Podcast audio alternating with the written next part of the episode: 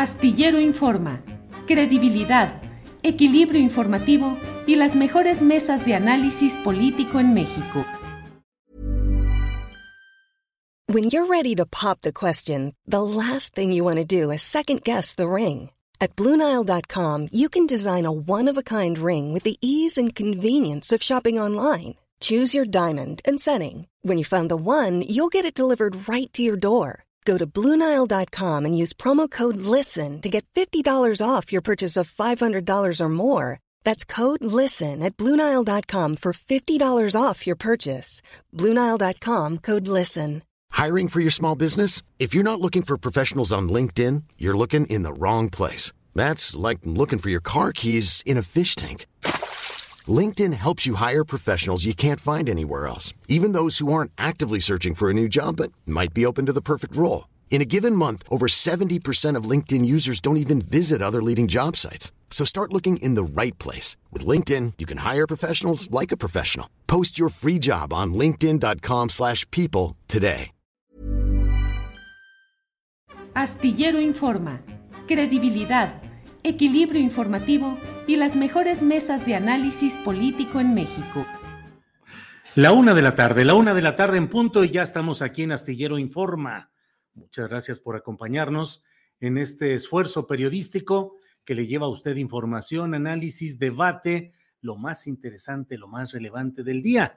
Ya tendremos la información detallada con Adriana Buentello en un segmento más adelante de este programa pero le voy diciendo que por lo pronto la Ciudad de México y el Estado de México pasan ya a semáforo verde. También le comento que ha habido hoy pues un incidente violento en eh, la glorieta de la Terminal 2 del Aeropuerto Internacional de la Ciudad de México. Dos heridos y un fallecido. Ya tendremos detalles de lo que ahí aconteció.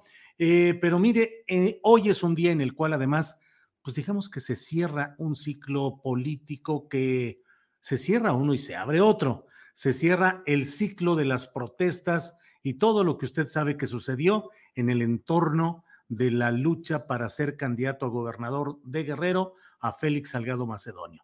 Hoy ah, está tomando posesión su hija Evelyn Salgado, que finalmente fue quien tomó la estafeta del llamado Toro sin cerca.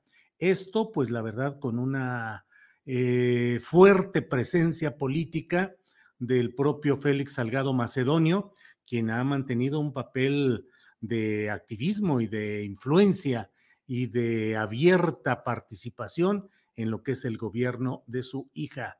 Aquí estamos viendo algunas de las imágenes de este día en el, en el cual Evelyn Salgado saluda a algunos de los personajes relevantes de la llamada cuarta transformación, pero no solo eso, sino además eh, con la presencia de muchos grupos y factores de, eh, del poder tradicional del priista en el estado de Guerrero.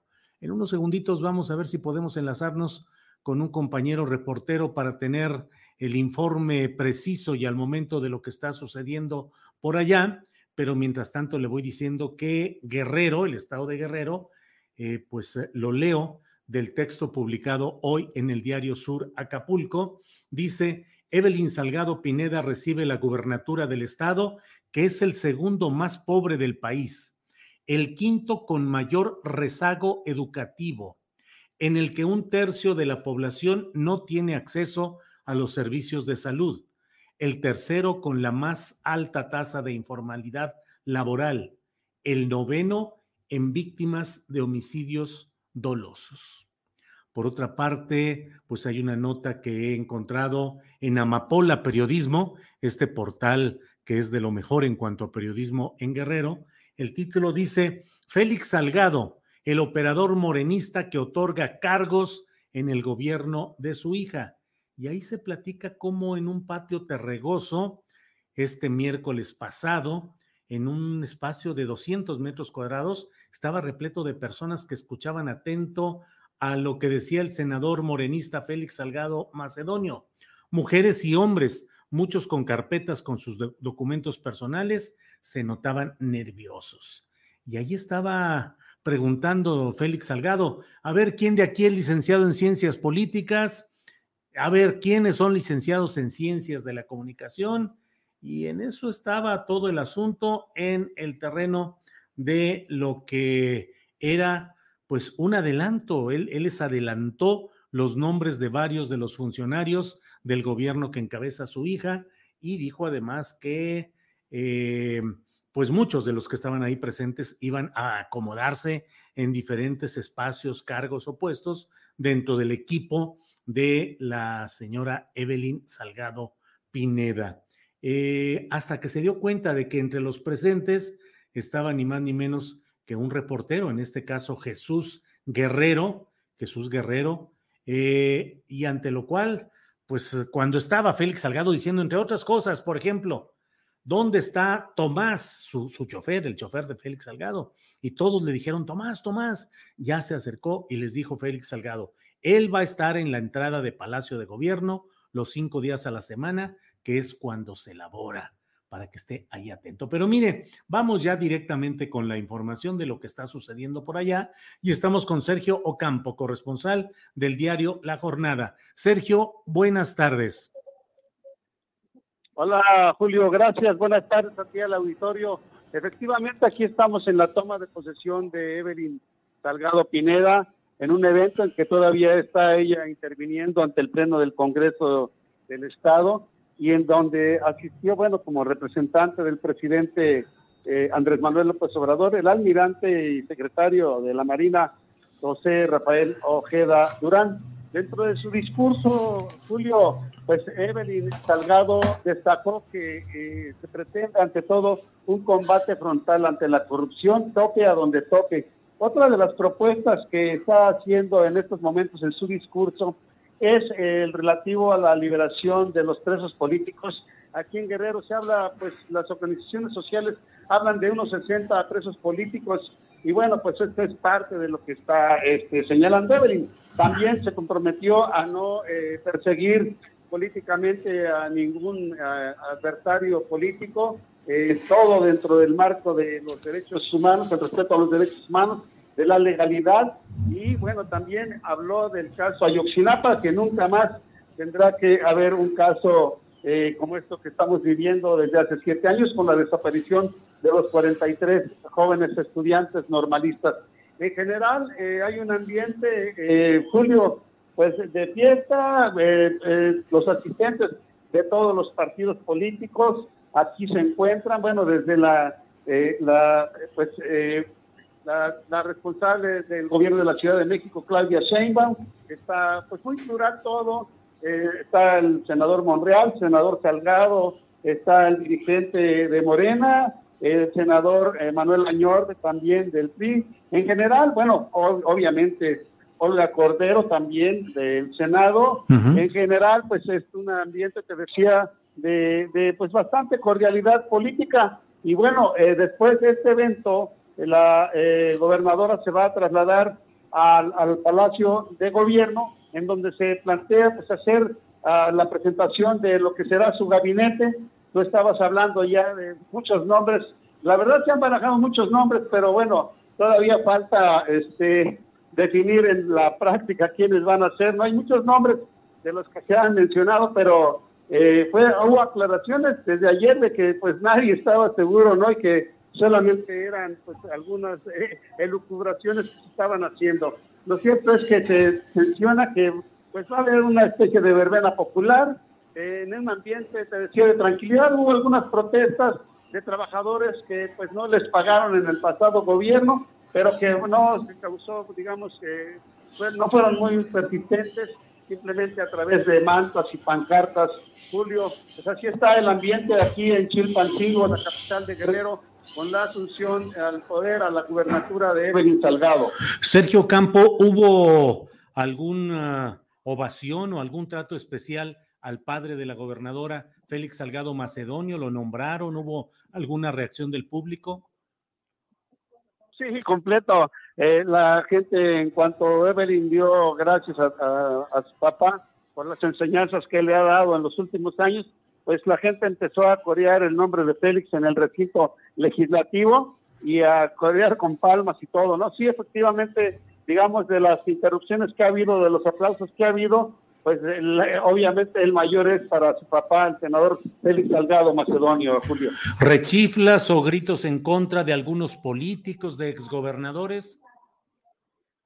No, fíjate que no, este, todo tranquilo. No vino ningún exgobernador, es también una nota importante. No estuvo aquí ningún eh, exgobernador eh, no hubo ningún chiflido para nadie, entonces este pues se decía que es un ambiente tranquilo, como pues no se veía en muchas tomas, ¿no? El gobernador, el exgobernador Héctor Astudillo había dicho que no iba a venir aquí al, recinto, este eh, pues eh, es también de las primeras veces que vemos que no viene un gobernador o exgobernador al cambio de poderes, ¿no?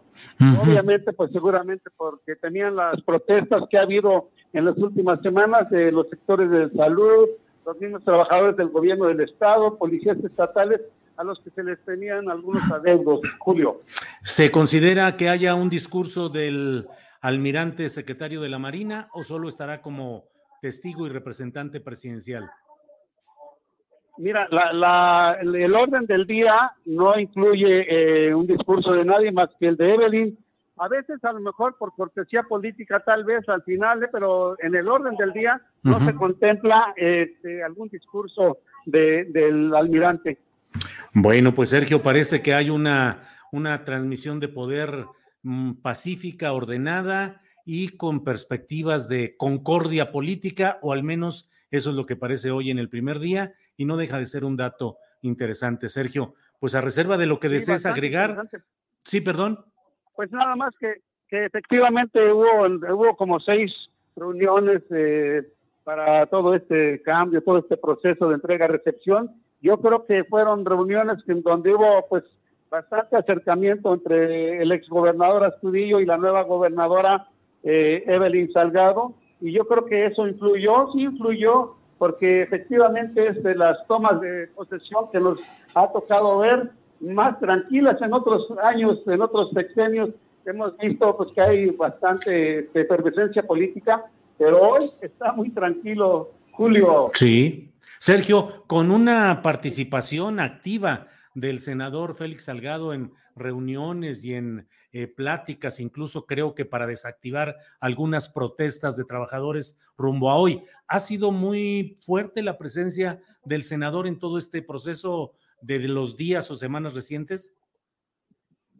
Sí, fíjate que sí ha tenido mucha, eh, mucho que ver esto, de esta especie de cortesía política.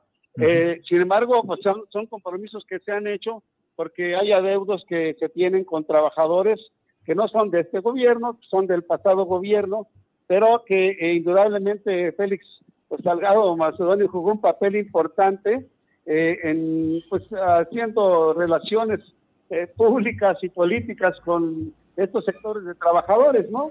Pero eh, yo creo que eh, a la larga, pues eso también va a tener que darse una respuesta pronta, porque los trabajadores, sobre todo en lugares este, importantes como la Comisión de Derechos Humanos, del gobierno del Estado, que les dijeran que pues, levantaran el plantón, ¿no? Que tienen ahí, yo creo que van a tener que pues, resolverse estos adeudos que se tienen y lo tienen que hacer de aquí al lunes, por ejemplo, me supongo, Julio.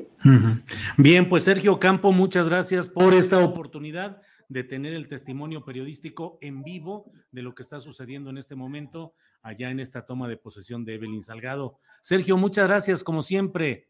Pues un, un abrazo, no sé si quieres, ya está hablando, que ponga tantito el audio. A ver, intervención o ya. Sí, ponle tantito para.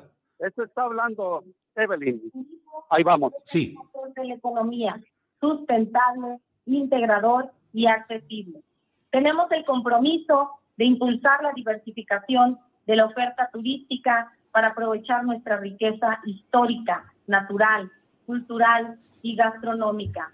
Tenemos un estado rico, rico en gastronomía, rico en cultura, rico en historia y estoy segura que de la mano de todas y de todos ustedes los vamos a posicionar en los primeros lugares a nivel nacional e internacional.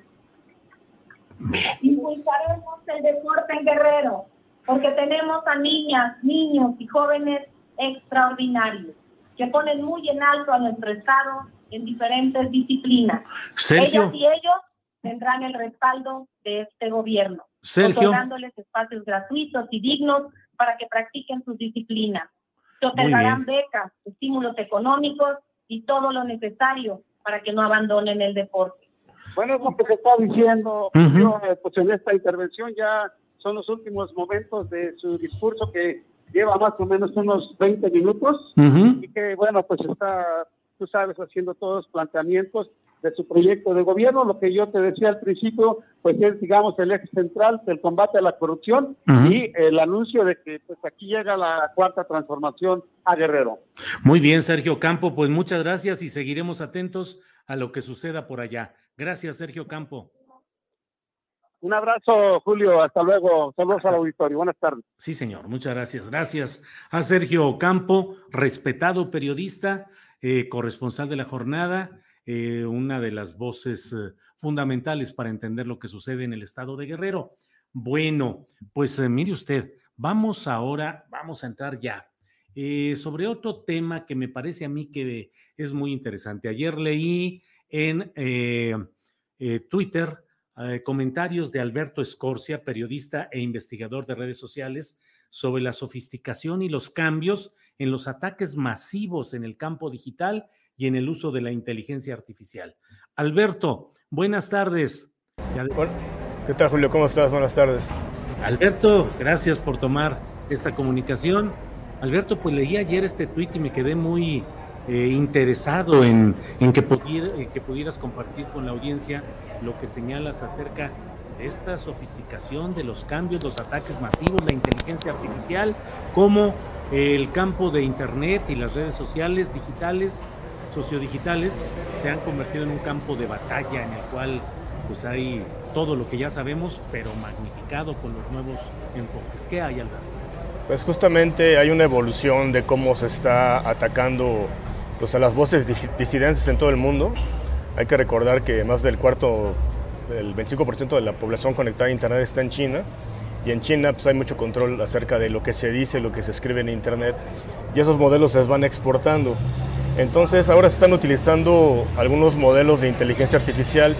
¿Qué es esto? Es que le enseñan a las máquinas, a las computadoras, a detectar ciertas palabras masivamente. Y cuando la gente esté hablando de, no sé, por ejemplo, de Tiananmen o en México sobre la reforma energética, estas computadoras son capaces de detectarlas y bloquear que se siga difundiendo esa información. Es el peligro que tenemos ya muy próximo, Julio. Bueno, que quizás ya debe funcionando, todavía no lo detectamos. Por eso es, el futuro de la, represión, de la libertad de expresión. Hoy en día funciona a través de trolls, a través de amenazas, a gente que le pagan para, amenazar a periodistas y activistas, pero pronto, en los siguientes tres o cuatro años, va a ser a través de estos sistemas masivos. Entonces vamos a ver qué tipo de mundo vamos a tener cuando la gente, antes incluso de protestar, antes de que se haga masiva una protesta, ya esté siendo bloqueada en Internet y vamos a tener un mundo demasiado perfecto donde nadie se queja. Y yo creo que es el peligro, Julio, ¿no? De lo que viene en estos próximos años. Alberto, bloquear la disidencia o la crítica y pregunto, también elaborar respuestas con esa inteligencia artificial, es decir, con máquinas, que tomando el objetivo que les es marcado puedan elaborar respuestas, alegatos, presuntas discusiones? Eh, yo creo que todavía es muy difícil eso, pero yo no lo descartaría en un par de décadas. Afortunadamente no está tan sofisticada la tecnología, pero creo que solamente con, la, con el bloqueo de los mensajes está complicado. Eso lo opiné ayer, Julio, si me permites explicar rápido. Es que estuve analizando todo el debate de la reforma energética en México, en Twitter, y analicé cerca de 27 mil tweets y encontré que casi el 25% eran puros bots, es decir, eh, eran bots tanto oficialistas y tanto contra, contra López Obrador, hablando a favor y en contra de la reforma eléctrica. Entonces dije, es que esto, esto nunca lo había visto en México. O sea, en la época de Peña Nieto, con Calderón, que había bots y trolls, máximo eran 10% de cuentas de bots en toda la conversación, y esto ya era muy grave, pero esta semana que vi esta cifra tan alarmante, eh, más de 5.000 cuentas, perdón, 5.000 mensajes de 27.000 eh, hechos por voz, dije, bueno, le están invirtiendo tanto para manipular a la opinión de la gente en México sobre la reforma energética, ¿qué van a hacer cuando llega la inteligencia artificial a México? Entonces me puse a investigar cómo estaba el panorama y encuentro que hay algunas denuncias a Singapur, en, en Irán, en China, donde ya están avanzando estos sistemas de detección de la disidencia.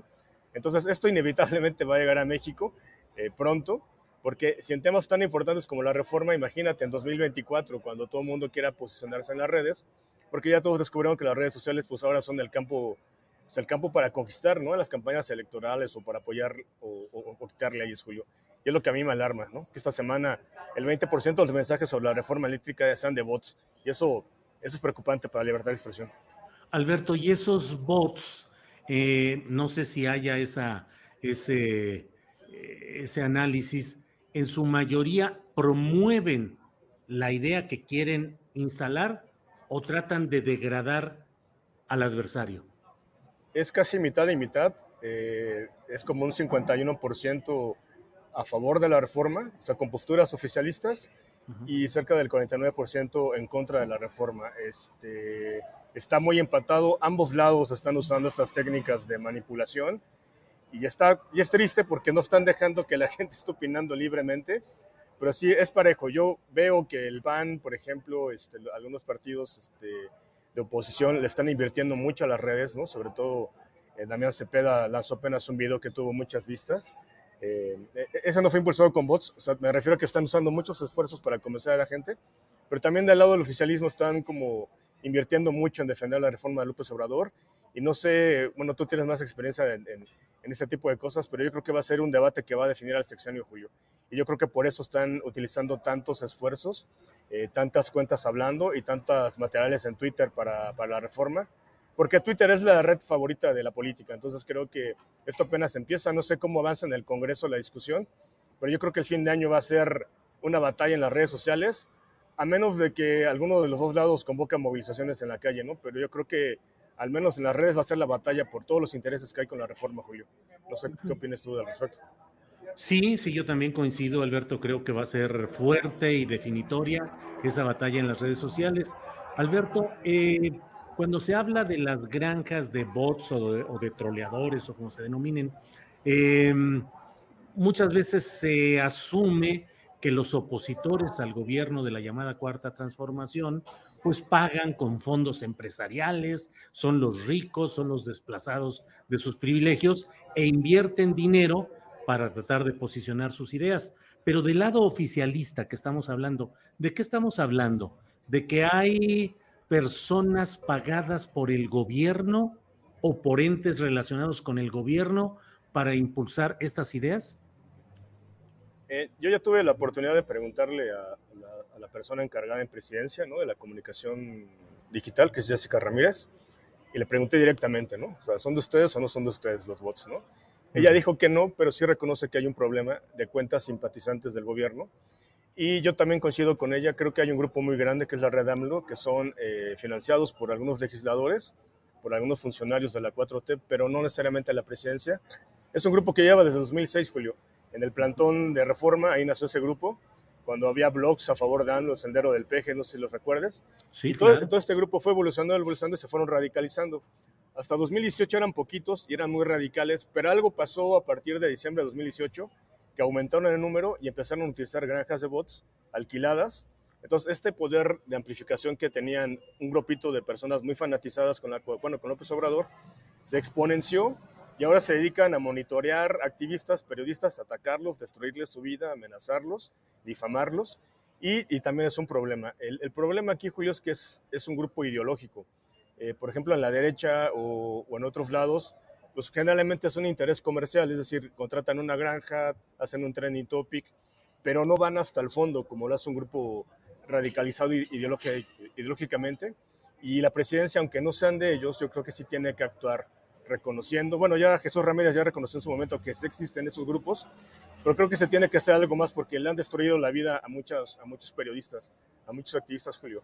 Y no me quiero imaginar cuando tengan un acceso mayor a la tecnología, que van a hacer al final del sexenio para defender a la 4T, ¿no? Digo, aunque no sean del presidente, aunque no sean de la presidencia, sí existen y sí es un problema. Y justamente la siguiente semana vamos a hablar en un foro con PEN este, América sobre cómo se hace troleo en las mañaneras, ¿no? Contra, sobre todo contra reporteras, Julio.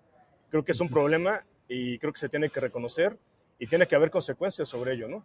Yo creo que la oposición ahorita eh, también es parte del problema porque también participan en acosos selectivos y, y en, descalificar a personajes, pero no es lo mismo hacerlo desde simpatizando desde el poder o desde el poder, ¿no? Creo que esa correlación aumenta la gravedad que al defender un gobierno eh, atacando periodistas, pues es más de la gravedad, ¿no? Este, también la oposición tiene sus granjas, tiene sus métodos, también descalifican, desvirtúan desde columnas, inventan fake news, pero creo que hacerlo desde el oficialismo es lo más grave, Julio. Creo que es algo que se tiene que atender y ojalá que no descubran pronto la inteligencia artificial para hacer esto. Híjole, híjole, ni digas. Oye, Alberto, ¿cómo es, cómo será eso? Hay un jefe ideológico que dice, vamos a atacar a tal eh, comentarista o articulista o vamos a generar esta idea. A mí me han mostrado eh, tomas de eh, pantalla de teléfono en el cual dicen, algunos grupos dicen, mañana a las 11 de la mañana vamos a empezar con, este, con esta etiqueta y vamos a manejar estas ideas, esta, esta y esta. Así es, así se hacen estas, esta difusión. Exactamente, hay un grupo, hay varios grupos en Telegram y en WhatsApp, pero generalmente es Telegram, donde cualquiera con invitación se puede, se puede unir. Yo, yo me he metido ahí como de incógnito a ver cómo funcionan esos grupos. Entonces hacen, hay, hay, se dividen por turnos. Entonces, eh, según lo que, si alguna reportera o un reportero dice algo incómodo, pregunta algo incómodo para el presidente, inmediatamente hay un grupo que está encargado de revisar quiénes son y de volada ya encuentran sus perfiles Facebook, sus relaciones, este, cualquier error que haya cometido el reportero en el pasado. Y esa información se lo pasan a otro grupo que no está, no está, en, no está en Telegram, sino que está, digamos, en una oficina. Eh, eh, tengo algunos datos que se encuentran en la calle del, de, Primo de Verdad, a un ladito Palacio Nacional, este, presuntamente en un grupo ahí con, como una especie de call center. Entonces este grupo empieza ya la operación en Twitter definen el hashtag y lo empiezan a compartir a otros grupos que se van sumando a, la, a, la, a crear el trending topic o a crear el acoso contra el periodista. Y ya después, eh, e, esta operación se traslada a otros grupos al interior de la República.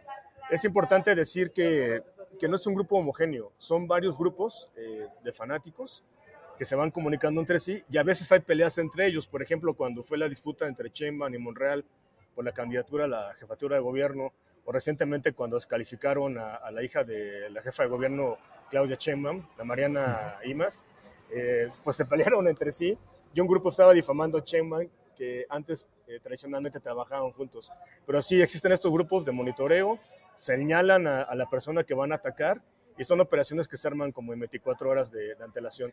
Es muy distinto a los peñabots porque con los peñabots la orden venía generalmente de la Secretaría de Gobernación, era un poco más oficial, era como desde una autoridad se la pasaban a las agencias que contrataban. Realmente con Peña, era un negocio en el que ganaban dinero porque había muchos exfuncionarios que ponían su agencia de bots, eh, tenían los contratos, recibían la orden de gobernación y no se clavaban tanto. No lo estoy defendiendo, yo, yo sufrí mucho con Peña Neto, o sea, me tuve que ir del país varias veces por denunciar esto, pero este, aquí lo que me preocupa, Julio, es que son grupos de fanáticos y los fanáticos no tienen límites, es decir, no, no, este, no reconocen cuál es el límite moral o ético al destruir la vida de las personas. Y creo que lamentablemente, en lugar de favorecer el debate o defender con argumentos la reforma energética, que creo que debe haber elementos para defender al gobierno de López Obrador, y no creo que el presidente necesite que lo estén defendiendo con ataques o destruyendo la vida de personas, eh, pero lamentablemente han escogido esta vía, Julio.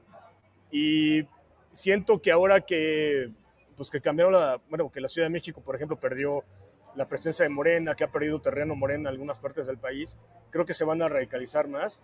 Y es tiempo de hablar de esto, o sea, de hablar de que existe, que debe haber consecuencias y que no, y que no, eh, no basta simplemente con que diga que hay un mecanismo de protección de periodistas y que, se, y que se respeta la libertad de expresión, porque todos sabemos que en la mañanera hay ataques a periodistas, hay noticias plantadas y creo que es tiempo de reconocerlo, que es un problema y que eso tiene que acabar porque además es una vergüenza que haya ese tipo de cosas en México, creo, ¿no? Eh, o sea, ni siquiera con Peña Nieto y Calderón había este tipo de preguntas sembradas, este, porras, este, el señor molécula. Eso creo que para mí es una especie de vergüenza, la verdad, Julio. Pues eh, eh Alberto Escorcia, muchas gracias por esta oportunidad de asomarnos a estas aguas siempre complicadas, de las cuales te aseguro que el tratamiento que se ha dado a este tema por parte tuya y mis comentarios van a generar también reacciones entre estos segmentos que, que tienen una participación muy activa en las redes sociales. Pero como tú dices, son temas y son asuntos que tienen que ventilarse y tenemos que analizarlos, porque de otra manera nunca vamos a entender correctamente lo que está pasando y nos vamos a, dejar en el camino de la distorsión intencional de grupos de un bando o de otro que están empujando de una manera eh, peculiar sus puntos de vista. Pues Alberto, que no se, no se vale, son temas muy importantes de la reforma y por una manipulación de la oposición o de estos fanáticos oficialistas, México no se merece que su futuro esté marcado nada más por esto, nada más para terminar. Creo que hay que hablarlo sin miedo. Hay que hablarlo sin miedo. Alberto, muchas gracias y seguiremos atentos porque obviamente este tema va a estar dando mucho para adelante. Así es que gracias por lo pronto, Alberto. Hasta luego. Muchas gracias por la invitación. Al contrario, gracias. Hemos hablado con Alberto Escorcia. Es un hombre que ha dedicado eh, sus años de trabajo y de de atención y de exploración sobre estos temas. Eh, ha hecho revelaciones, denuncias importantes, ha tenido que salir del país durante la administración de Peña Nieto eh, por amenazas y por otro tipo de, eh, pues, amenazas en lo general, de tal manera que es interesante lo que, lo que estamos hablando con él. Bueno, vamos a pasar ahora a otra parte de nuestro programa, que es Adriana Buentello. Buenas tardes. ¿Cómo estás, Julio? Buenas tardes. Oye, qué intensos ya se pusieron en el chat. Fíjate que, es interesante cómo, cómo la gente también de, pronto se siente agredida y señalada. Por acá ya estoy viendo, Julio, eh, algunas críticas dice, ¿por qué descalifica a los seguidores de AMLO como fanáticos? No, bueno, no se pongan en saco. O hay seguidores y hay también fanáticos. Si ustedes son seguidores, está perfecto. Incluso si son fanáticos y es de manera libre, pero lo que está denunciando Alberto es una red que está operando específicamente en términos informativos, Julio. Así que, eh, pues no, la, cuestión aquí no es que ofender ni agredir, ni agredir a la, a la gente que está, digamos, apoyando pues a una persona, a un gobernante, en este caso al presidente o a, esta cuarta transformación, sino pues la denuncia viene pues a partir de una cuestión artificial o operativa que tiene pues un fin político eh, en específico, Julio. Mucha gente se monta y, de hecho lo interesante que menciona precisamente Alberto Julio es eh, parte de estos que se llaman en, en el Twitter las sectas, las sectas que están, incluso yo he visto ahí, por ejemplo, gente que es muy o ha sido defensora de esta cuarta transformación en Twitter, como Miriam Jun, por ejemplo, y, e incluso Frida Guerrera, que han tenido de pronto algunas discusiones, algunos temas relacionados con estas sectas, que pues más que argumentar, se dedican precisamente a atacar. Así que creo que es, es, una, es una discusión muy amplia y ojalá que Julio le podamos dar eh, pues eh, un análisis eh, y quizá pues más adelante también más profundo pues a esto que está sucediendo porque no se trata de, agredir a una persona o a un grupo de personas o a esta red pro AMLO que pues legítimamente puede apoyar o defender a, al presidente, sino otra cuestión un poco más complicada, Julio, pero ya veo que sí está un poco intenso el si te parece, nos vamos con, con las recomendaciones de fin de semana, que ya tenemos, Julio, lista a nuestra querida María Hahnemann, así que nos tiene sorpresas también nuestra querida María Hahnemann. ¿Cómo estás, María? Muy buenas tardes. Adri Julio, tercer viernes de octubre, y pues debo dedicar un espacio muy especial al Festival Cervantino, que antier se inaugura de forma presencial con la Orquesta del Desierto bajo la dirección del maestro Natanael Espinosa. Es muy importante mencionar que este festival será de forma híbrida, para que todos podamos disfrutar, ya sea en el lugar o de forma remota, de la gran cartelera que habrá. Esta misión será dedicada al estado de Coahuila y al país de Cuba. Se presentarán los trovadores Ray Fernández y Eduardo Sosa hoy y mañana 16, La Reina y la Real el domingo, la querísima orquesta con la cual debuté como solista, la Orquesta Sinfónica Juvenil Revueltas del Conservatorio de Celaya este miércoles 20, José Daniel Salceda este domingo, por mencionar algunos que podremos disfrutar estos días, pero hay mucho, mucho que ver y escuchar como la Orquesta Nacional de Jazz, Tania Libertad, la Paris Mozart Orquesta, la Orquesta Sinfónica de Montreal, uff, hay mucho, mucho que ver. Chequen en www.festivalcervantino.gov.mx y verán que además de música, ópera, hay teatro, danza, cine, pláticas. Yo les iré informando semana tras semana de este grandioso festival. Y otra gran noticia es que la FUNAM ya hará sus conciertos en vivo. Será puerta cerrada, pero por fin ya se vuelven a reunir todos los músicos y se podrá disfrutar desde casa. Es la temporada de otoño y este domingo se presenta como director huésped el maestro Iván López Reynoso y la interpretación de la Sinfonía número 41 en Do mayor Júpiter de Mozart.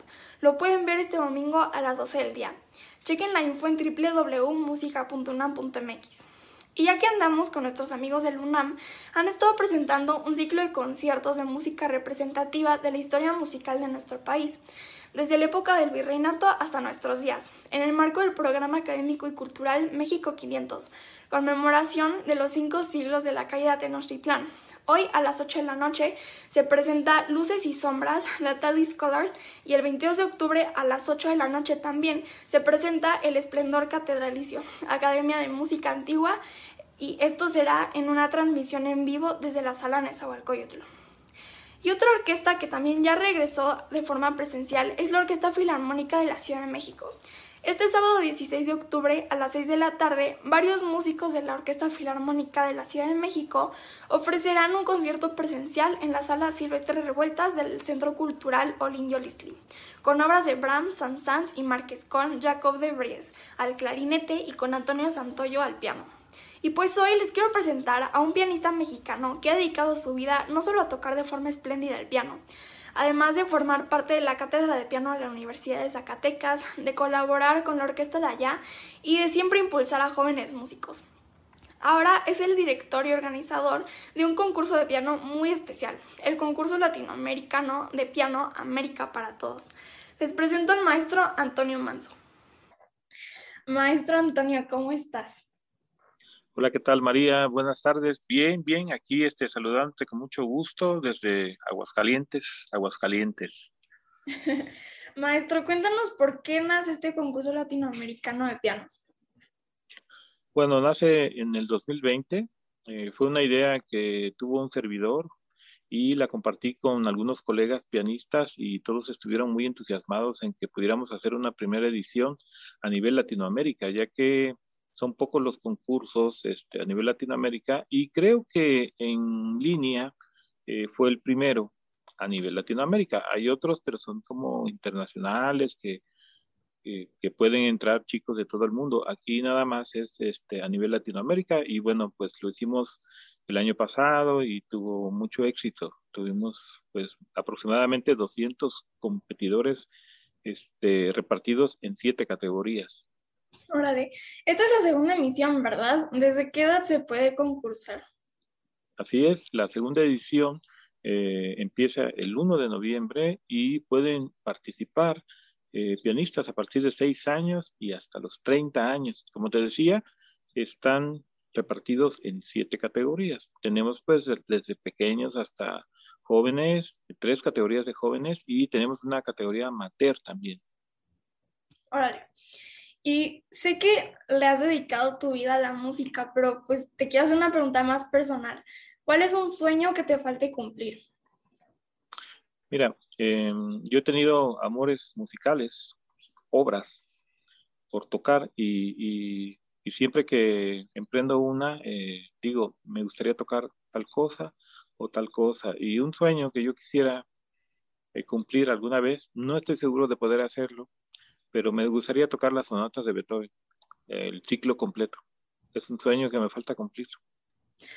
Ok, es una padre.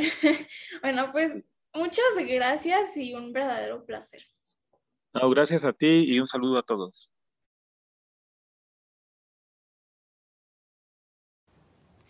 Aquí les dejo la página web para los que estén interesados en participar en este gran concurso. Y pues ahora sí, ya me voy. Pero antes, como cada semana y ahora más que nunca, para seguir con este gran proyecto, les quiero recordar a la audiencia que Astillero Informa es un proyecto que se autosustenta y vive gracias a sus aportaciones. Aquí las cuentas por si quieren donar. Y los invito a seguirme en las redes. Me encuentran en Facebook, Instagram, Twitter, Spotify y YouTube como María Jane Mambera. Les deseo un musical fin de semana.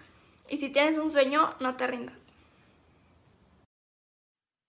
Bien, gracias a nuestra querida María Hahnemann. Y sí, síganla en las redes sociales, que está súper activa y además con muchísimos eventos y muchas sorpresas. La verdad es que es una joven súper talentosa. Si tienen oportunidad de revisar lo que hay en sus redes sociales, a veces algunos segmentitos de algunas interpretaciones, eh, imágenes de sus, de sus conciertos. Así que vale muchísimo la pena seguir a nuestra querida María Hahnemann. Y vamos a entrar ya con las recomendaciones eh, para los museos, a ver qué, qué sorpresas nos tiene nuestro querido Aldo Sánchez. ¿Cómo estás, Aldo? Buenas tardes. Hola, querida Adriana, ¿cómo estás? Bien, pues aquí ya puesta a ver a, dónde nos vas a llevar el, este fin de semana. Pues ahora sí que como dijera el éxito de 1983 de Lucerito, gracias a Dios es viernes.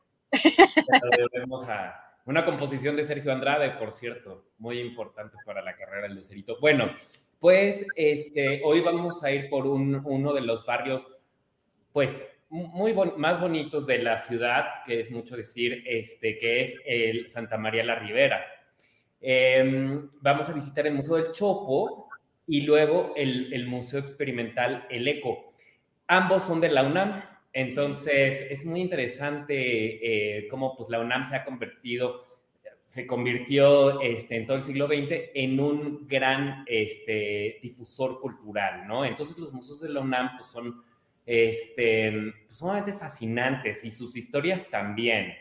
Vamos a empezar, si quieren, este, por el Museo del Eco.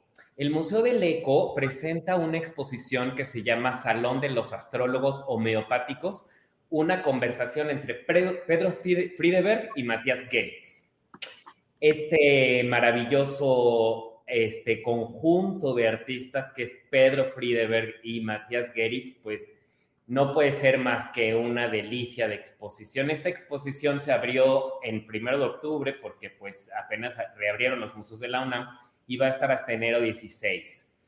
Eh, pero va a ser, para quien no conozca el Museo del Eco, pues va a ser una doble sorpresa porque el solo edificio diseñado por Matías Geritz, pues es una delicia de visitar.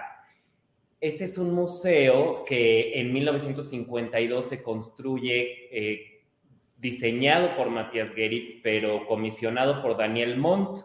Pues este empresario que era restaurantero, que tenía bares, que tenía galerías, que le encantaba la vida nocturna, y entonces le comisiona a Matías Geritz hacer un museo experimental en donde se pudiera presentar, digamos, eh, danza, pero también artes visuales, escultura, eh, la famosa serpiente del eco que ahora vemos en el Museo de Arte Moderno, pues fue diseñada originalmente para ahí, las míticas fotografías que vemos de Pilar Pellicer, ahí en, en, el eco. Entonces, bueno, pues fue un lugar muy interesante, pero con una vida muy corta y que después pues tuvo muchos usos, incluso llegó a ser en, en, los 60 el primer, lo que algunos consideran como el primer bar gay de la ciudad, llamado el Tecolote, a donde iba pues Monsiváis, pero también Chabela Vargas. Y bueno, pues en 2004 lo adquiere la UNAM y desde ahí ha tenido una serie de directores muy interesantes y de exposiciones pues muy, muy interesantes. En este caso, David Miranda, eh, cura esta exposición en, la que nos presenta pues el intercambio epistolar que, tenían Geritz y Friedeberg, que eran muy amigos, y nos presenta una serie de cartas que se escriben entre el 62 y el 90. Pues unas cartas muy, con mucho humor, por supuesto, como era eh, Friedeberg, como es Friedeberg, perdón, eh, y, y, y, como era Matías Geritz, ¿no? O sea, los dos compartían esta eh, idea de em, una especie como de resistencia al funcionalismo arquitectónico y por eso Geritz apuesta por lo que denomina como arquitectura emocional, que es lo que ustedes van a experimentar cuando entren al eco. Em, las, los muros están un poco inclinados este, más allá de lo, de lo normal, ¿no? Digamos, o sea, no es em, no es la arquitectura convencional, tiene un muro espectacular eh, que pareciera no tener mucho sentido, ¿no? Tiene un patio eh, muy bonito con, un, con una torre. Recordemos que Geritz pues hace las torres de satélite. Entonces, eh, toda esa, esa experiencia este, es por la que él apuesta, esa experiencia emocional, ¿no? Que, que la arquitectura te haga sentir algo, no solamente tenga una función de dormir, este, un espacio para cocinar, no, sino que tú entres al espacio y, y, experimentes sensaciones, ¿no?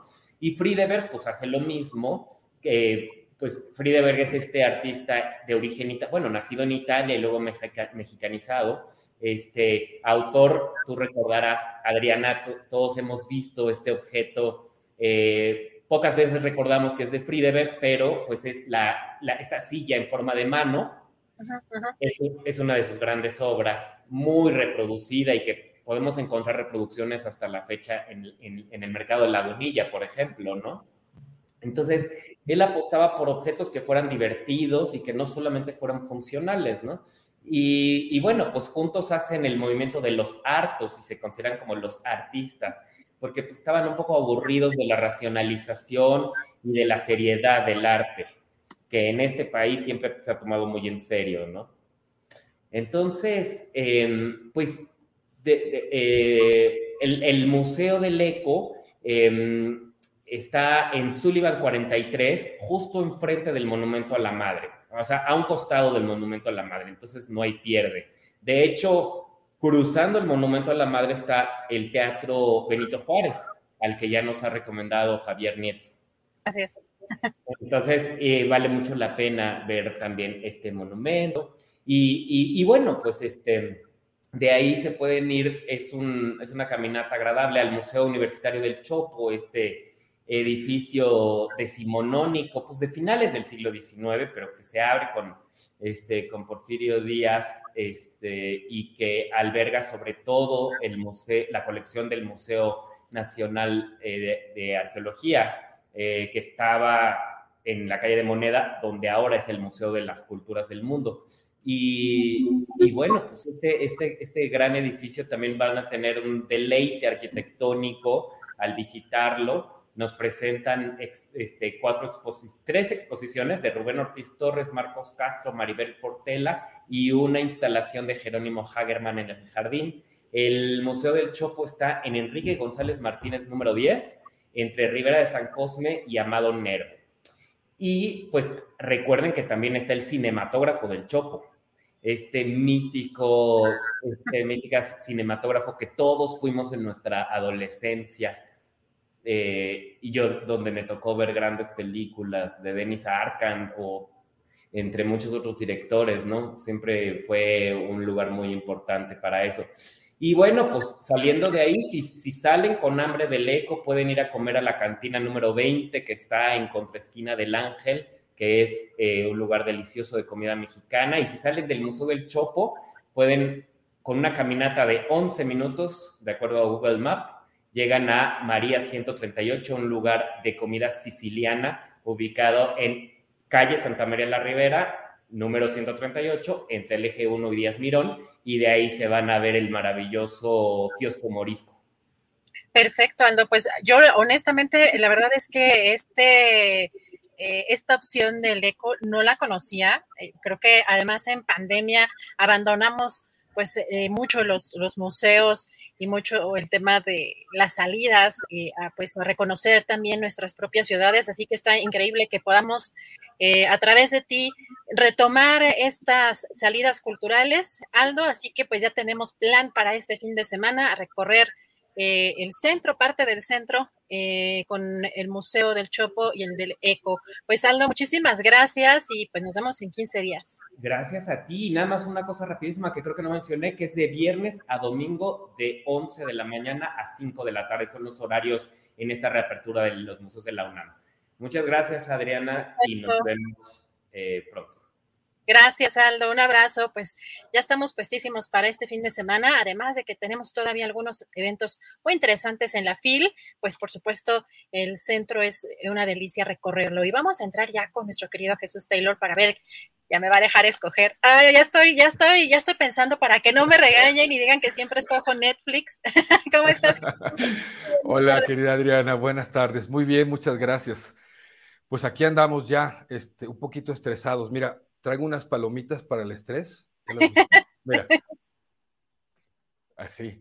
Te las voy a mandar en la mañana porque es cuando andas corriendo. Y ¡Ese! pues a ver, dime, dime tú qué, qué, vas a escoger el día de hoy. Netflix, Prime Video, HBO Max. ¿Tenemos las tres? Ah, ok, tenemos las tres. Bueno, ahora vámonos con Amazon, ¿no? Con Amazon Prime Video. Bueno, pues mira, le atinaste a una, a una película eh, que vamos a repetir. Eh, actor, en este caso, hace dos semanas, ¿te acuerdas que recomendé en la, película de Culpable, que por cierto me dijiste la semana pasada que te había gustado, me escribieron mucho, que les gustó mucho, a pesar de ser un remake. Pues otra vez, una, una película en Prime Video muy buena, eh, es un thriller también policíaco de crimen, de cosas así, de asesinatos, eh, bien, bien hecha. Eh, participa Jake Gyllenhaal, aunque él no lo presentan como el protagónico, el protagónico en la lista, cuando pone el primer nombre, es eh, Hugh Jackman. Pero tiene algo bien interesante que me gusta mucho a mí siempre hablar de esto, que es el director. El director es un canadiense que se llama Denis Villeneuve, que hace cosas extraordinarias. Ha hecho películas como Sicario, The Arrival, eh, le encargaron con mucha responsabilidad la secuela de Blade Runner, la que se llamó 2049, y tiene dos grandes películas que ojalá algún día las pongan en estas plataformas para poderlas recomendar. Una de ellas se llama Enemy, que está basada en un libro de José Saramago, que se llama El hombre duplicado, que por cierto les recomiendo también el libro, y otra extraordinaria que se llama La mujer que cantaba. Pero el día de hoy, la película que les quiero recomendar eh, se titula eh, en, en español, le ponen luego los títulos raros, le pusieron intriga, pero en, inglés el título original es Prisoners, como prisioneros. Ya verán por qué.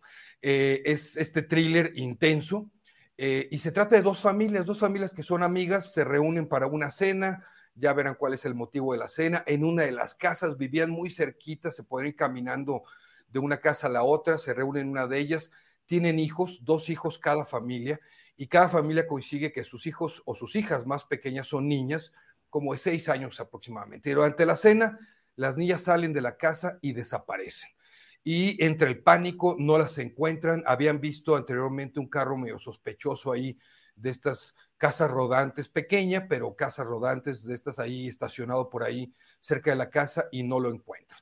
Eh, pues obviamente lo reportan a la policía, reportan este hecho de haber visto el auto eh, sospechoso. Y el detective que está a cargo de eh, el caso, de investigar ya el caso, porque ya urge, ¿verdad? Unas niñas pequeñas desaparecidas, se llama Loki, así como el personaje de Marvel, que es Jake Gyllenhaal.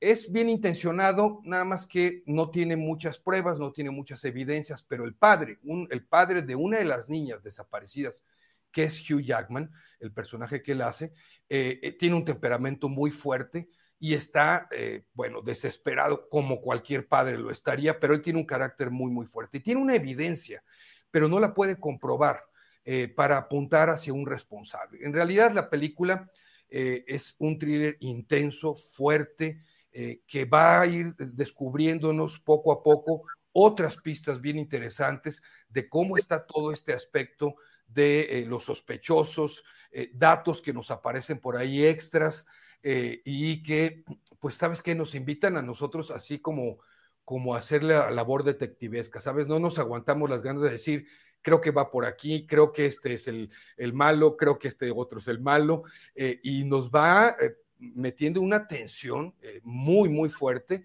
porque la película también tiene, aparte de este thriller, de esta fuerte carga emocional y el drama, pues también tiene una fuerte, una fuerte, fuerte dosis de violencia, ¿sabes?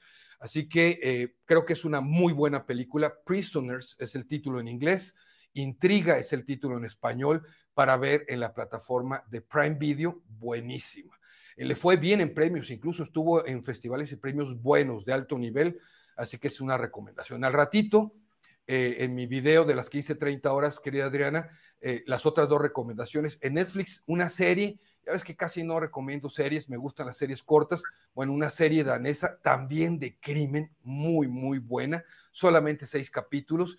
Y en HBO, una película que me parece una película preciosa, biográfica, eh, que narra un episodio de la vida de uno de los más grandes o de los dos más grandes matemáticos de toda la historia.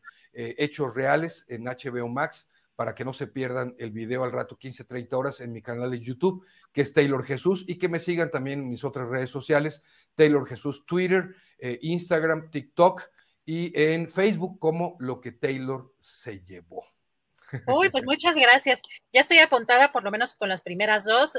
La, la biográfica, esa vamos a ver qué, qué, qué tal, de qué, de qué este, cómo nos la recomiendas. Porque déjame, déjame decirte una cosa. Tiene como uno de los actores a Jeremy Irons. Y a mí ah, las películas de Jeremy claro, Irons me gustan mucho. Claro, claro. No, ¿Eh? sí, y además, fíjate, Jake Gyllenhaal, además de guapo, la verdad es que es muy, muy buen actor.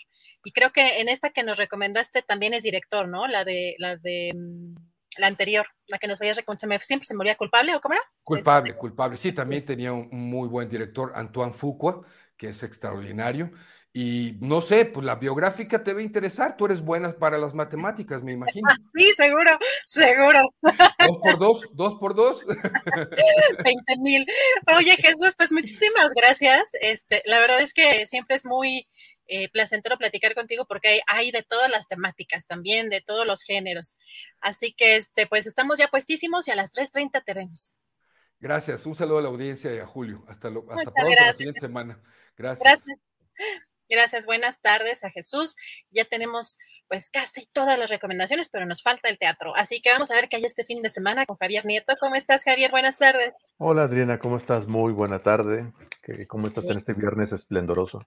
Bien, pues anda un poco calurosón, ¿no? Como que siento que, que nos va a tocar un invierno este medio veraniego, este, como hizo al revés, un verano medio inviernoso, así que está un poco caluroso el día de hoy, pero pues bueno, pues ya listísimos para este fin de semana, a ver qué tenemos en el pues teatro, pues, digo Javier.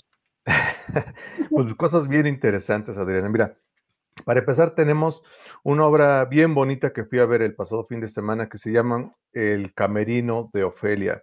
Esta obra está escrita y protagonizada por la muy talentosa Ana Isabel Esqueira, dirige Giuliani Berti y la acompañan en el escenario a Isabel Blanca Loaria y Ana Ligia García. ¿De qué va el camerino de Ofelia? Va de una actriz, una joven actriz que se está preparando para entrar a escena precisamente en el papel de Ofelia. Ofelia, este personaje icónico de la mitología shakespeariana eh, que viene de la obra de Hamlet. En la obra de Hamlet, Ofelia es eh, hija de, Polonio y hermana de Laertes, los cuales son asesinados por, por Hamlet. Y a la postre, Ofelia se vuelve loca y se suicida, ¿no? A grandes rasgos de eso trata la historia de Ofelia. Pero bueno, e, esta obra, El Camerino de Ofelia, habla sobre esta actriz que se está preparando este, en su camerino para entrar a escena y a la vez entra en una reflexión personal sobre, sobre su trabajo, sobre la profesión de, ser actriz, de qué significa hacer teatro en, eh, en este país, en esta sociedad, eh, sobre sus relaciones personales, familiares, eh, eh, románticas, sus relaciones de pareja eh, complicadas. Esta actriz viene de, de, una separación reciente, el personaje.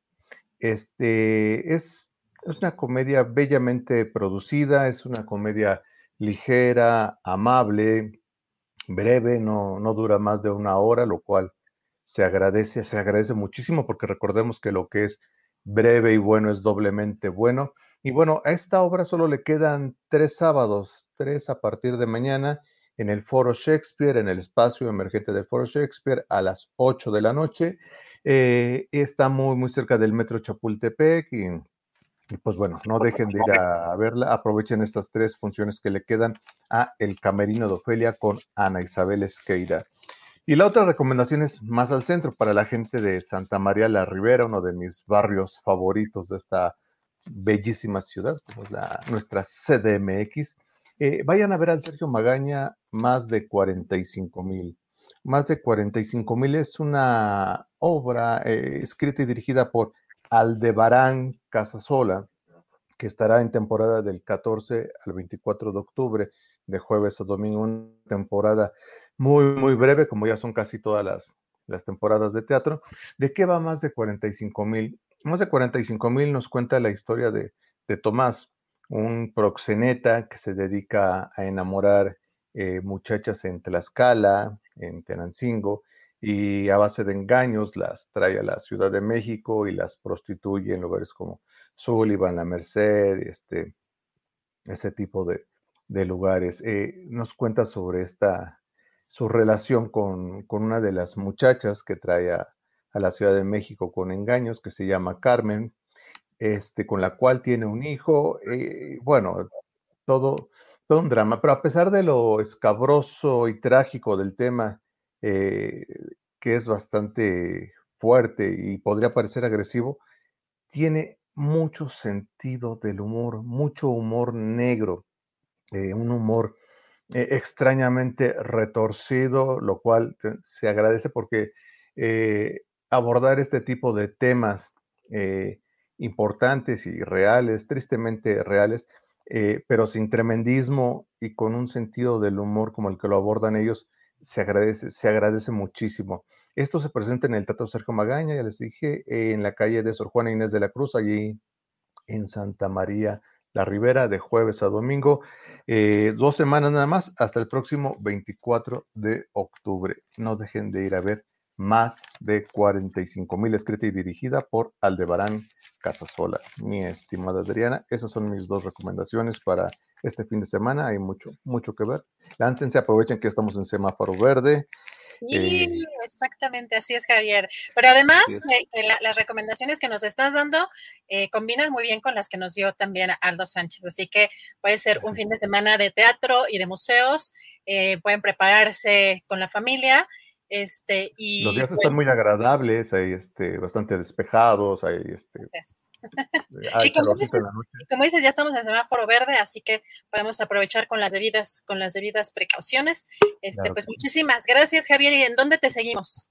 Síganme por favor en Twitter, arroba Luis Javier NM, ahí tengo novedades y cosas importantes que compartirles, arroba Luis Javier NM en Twitter y en Facebook me encuentran en arroba Teatriboros, ahí podemos platicar y comentar de lo que se les dé la gana. Ahí estaremos, mi querida Adriana.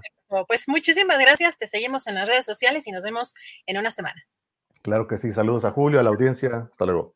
Un abrazo, gracias a Javier Nieto, pues síganlo en las redes sociales y vamos a ya entrar con nuestra querida mesa del más allá para cerrar con broche de oro este programa y esta y esta semana. Vamos con nuestro querido Julio Astillero, ya está por acá, conectadísimo. Julio, pues ya te ve con buenísimas manos, ya estamos eh, casi conectando con todos los los participantes, con nuestra querida Ana Francis, con nuestro querido Fernando, y también por acá ya debe de estar por entrar Horacio Franco.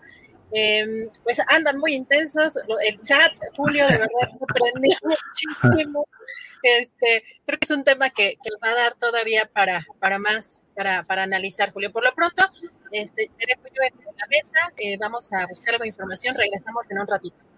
Muy bien, Adriana, muchas gracias. Y como decimos, eh, si no hacemos esto, ¿para qué estamos aquí? Hay que generar la discusión, el debate, el análisis eh, de los hechos que suceden en nuestro país. Así es que la discusión sobre las granjas de bots, eh, las oficiales y las adversarias, las opositoras, hay que analizarlo con frialdad, con seriedad, con objetividad, para que podamos tener una visión clara de lo que ahí sucede. Pero mire, hoy es viernes 15 de octubre, son las 2 de la tarde con dos minutos y ya estamos en la mesa del más allá. Ana Francis Moore. Hola, Julio. ¿Cómo estás? ¿Cómo estás, Ana Francis? es que ahora sí, ahora sí mejoraste mucho tu performance, este, Halloweenesco, Julio. Tú muy bien. Eso, eso. Muy bien. Eh, Fernando Rivera Calderón, buenas tardes, ¿cómo estás? Buenas tardes, amigos. Ah, ¿Quién es ese que está por ahí? Estoy, estoy muy bien, muy contento de saludarles, Ana, Horacio, Julio. Feliz de verlos y en semáforo verde del alma. Sí, sí, sí, así es. Horacio Franco, buenas tardes. ándale. Ándale, así es. Así.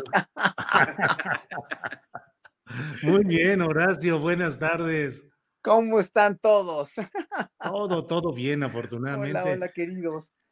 Bueno, veo que eh, Ana Francis debe andar en una cápsula espacial o algo así. Se veía que estaba como en una cabina de algo así, debe andar viajando por la estratosfera chilanga y a lo mejor no está muy bien la conexión. Ana Francis, que ya está ahí de regreso. ¿Andas como en una cápsula espacial o qué, Ana Francis? Fíjate que a mí es amiga de Soros y entonces ah. ya me voy a Marte, amigos. Si los vi ni me acuerdo. Tengan su 4T, ahí agárrenla, hagan lo que puedan y bueno, ahí me avisan cómo les fue. No, no es cierto.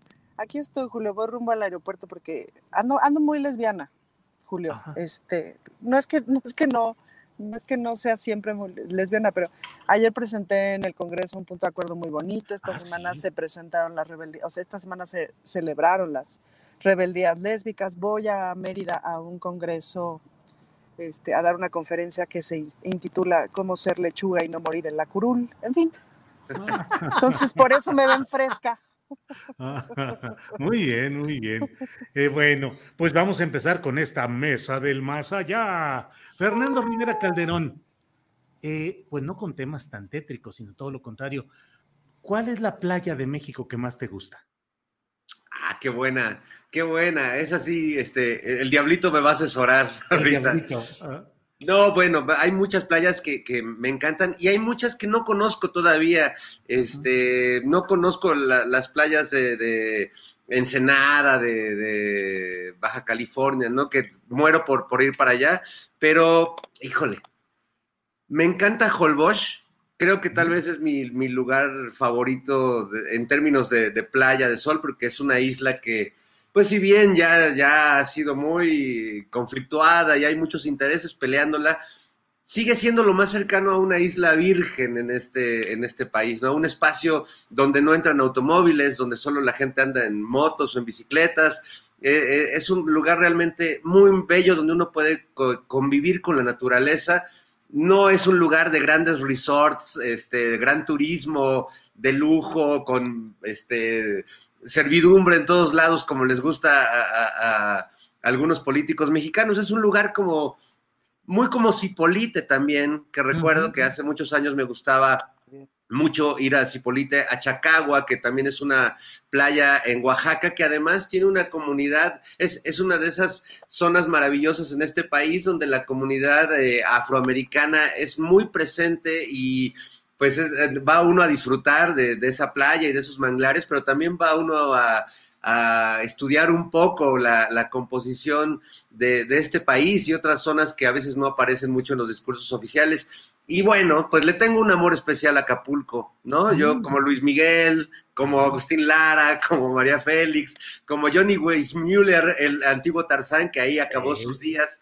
Eh, Acapulco para mí eh, representa una infancia con mis papás, eh, recorriendo la costera, en la alberca, y también representa una parte muy dolorosa que es haber vivido muy de cerca la descomposición. Curiosamente, qué loco que me lo preguntes hoy, porque hoy que Evelyn está tomando posesión en Guerrero y que Acapulco es como el gran baluarte no turístico de, de ese estado, pues que también ahí yo me tocó ver claramente cómo la descomposición se empezó a apoderar del lugar, cómo el crimen organizado empezó a permear todo, ¿no? Desde el taxi que te llevaba del aeropuerto al hotel que te ofrecía lo que tú querías hasta todo, hasta ser testigo pues de, la, de, los balazos que se oían, tú muy cómodo en tu hotel echándote tu piña colada, o de ver eh, las tanquetas militares recorriendo la costera Miguel Alemán. Entonces, bueno, no, no, quería voltear el tema a este lado trágico, pero esa es una playa que para mí representa mucho afectivamente y que me encantaría volver a ver ese Acapulco de antes. Gracias, Fernando. Eh, Ana Francis, Fernando Rivera Calderón es un genio, verdaderamente. Yo aquí estoy tratando de esconder eh, el juego, de, de, lanzar primero lo de la playa y no sé qué tanto, para luego desembocar en lo de Guerrero y de Edwin Salgado. Y ya, ya, ya lo sacó a balcón, ya, ya sacó el Desgraciado. Pues, Ana Francis, ¿cuál es tu playa favorita? Y ya que Fernando descubrió el juego, eh, ¿qué opinas de, Luego, luego entramos al, terreno, yo creo, en la siguiente ronda de preguntas de qué opinamos de lo que ha pasado en Guerrero y de la llegada de Evelyn. Pero de las playas y de Acapulco, Ana Francis. Bueno, de mis playas favoritas, fíjate que yo soy replayera, sí me conozco harta playa. Yo creo que las playas del Pacífico las prefiero a las del Caribe, aunque me medio maten. Em, ¿Crees? No, Ya ves, o sea, dijo, aunque me maten, y le mataron cuando menos la imagen, por lo pronto, paz. Bueno, en lo que regresa, Horacio, playa favorita y qué opinas de Acapulco. Mira, mi playa favorita en México es aquella donde no hay ruido, nada más. O sea, donde no hay nada, donde, o sea, puede ser en Huatulco, en Cipolite, las playas del Pacífico también yo las prefiero, son mucho más eh, agrestes, más, más eh, limpias en muchos sentidos. El mar es bellísimo también en el Caribe, pero mi, mi gran problema es que cuando estoy en la playa, quiero paz y tranquilidad y quiero, quiero una experiencia con la naturaleza. Y entonces cada que voy a, hoteles donde hay música, donde hay eventos, donde hay demasiada gente, ¿no? Eh, a mí sí me trastoca mucho porque veo que como soy una gente que, pues yo creo que ya estoy viejita, yo cumplí ya 58 años el, lunes, ¿no? Pero siempre he sido igual, ¿eh? siempre he sido un viejito de closet. A mí siempre me ha molestado mucho la irreflexión y la invasión a la, a la, a la tranquilidad y a la privacidad que tenemos en México. Somos un pueblo bastante mal educado en cuanto a nuestras costumbres de invadir la, la, el silencio y el descanso de los demás. Entonces, cuando llega alguien eso pasa también en Estados Unidos, ¿eh? pero no tanto como en México, porque ahí se regula mejor. Cuando llega alguien con un, este, con un, eh, con un, una bocinota y pone música y se, se oye en todos lados, o, o sea, esas invasiones, o sea, no las soporto, pues, ¿no? Claro que cuando estoy en una playa y llega la señora en Acapulco, por ejemplo, que llega la señora a venderte unas bolsitas bien bonitas, unas gorritas preciosas, o los cocos, o lo que sea, pues obviamente sí les compro, porque además tienen todo el, tienen todo el derecho de ganarse la vida, ¿no? Y eso a mí no me molesta, ¿no? Lo que sí molesta mucho es que llegue gente inconsciente a invadir el espacio de los demás. Entonces yo prefiero una playa tranquila, que aunque haya vendedores, que qué bueno, porque siempre les trato de comprar, ¿no? Este, obviamente eh, yo prefiero una playa tranquila y que no haya ruido, que no tenga ruido o invasión, que no se, que, que, se esté permitiendo, porque no se debe permitir, pues no vas a descansar, no vas a, a este a, no vas a, vas a echar desmadre a una fiesta, ¿no? Yo no soy de fiestas en ese sentido, yo prefiero mi tranquilidad en una playa. Gracias, Horacio. Ana Francis, estábamos pues en que eras bien playera, que escogías las del Pacífico. Adelante, por favor. Y yo crecí mucho en las playas de Manzanillo y le tengo mucho cariño a ese mar. Ahí aprendí a nadar, son las olas que sé manejar, las olas en las que me siento tranquila y las olas que les también, o sea, que la, también les enseñé a mis hijos a nadar ahí y que me da seguridad de que no les va a nada. Y y esa es mi playa favorita del mundo mundial. Bueno, alcanzó a decir lo de la playa mundial. Eh, Fernando Rivera Calderón, mm, ¿qué opinas de la llegada de Evelyn Salgado al gobierno de Guerrero, sobre todo después de todo lo que se vivió de las impugnaciones a su padre Félix Salgado por acusaciones señaladas con abusos sexuales y luego pues toda la maniobra que se dio para que finalmente quedara su hija y hoy, hoy él que sigue actuando políticamente en el entorno de la mayor cercanía política respecto a su hija. ¿Qué opinas de todo esto? ¿Te, dejó eh, conforme, satisfecho ese proceso? ¿Te parece que es de injusticia el que finalmente haya quedado el mismo poder del senador Félix Salgado, pero por otra vía? En fin, ¿cuáles son tus reflexiones? Selling a little or a lot? Shopify helps you do your thing however you cha-ching. Shopify is the global commerce platform that helps you sell at every stage of your business. From the launch your online shop stage to the first real life store stage, all the way to the did we just hit a million orders stage. Shopify is there to help you grow. Shopify helps you turn browsers into buyers with the internet's best converting checkout. 36% better on average compared to other leading commerce platforms because businesses that grow grow with Shopify. Get a $1 per month trial period at shopify.com/work. shopify.com/work. I'm Sandra, and I'm just the professional your small business was looking for, but you didn't hire me because you didn't use LinkedIn Jobs. LinkedIn has professionals you can't find anywhere else, including those who aren't actively looking for a new job but might be open to the perfect role, like me.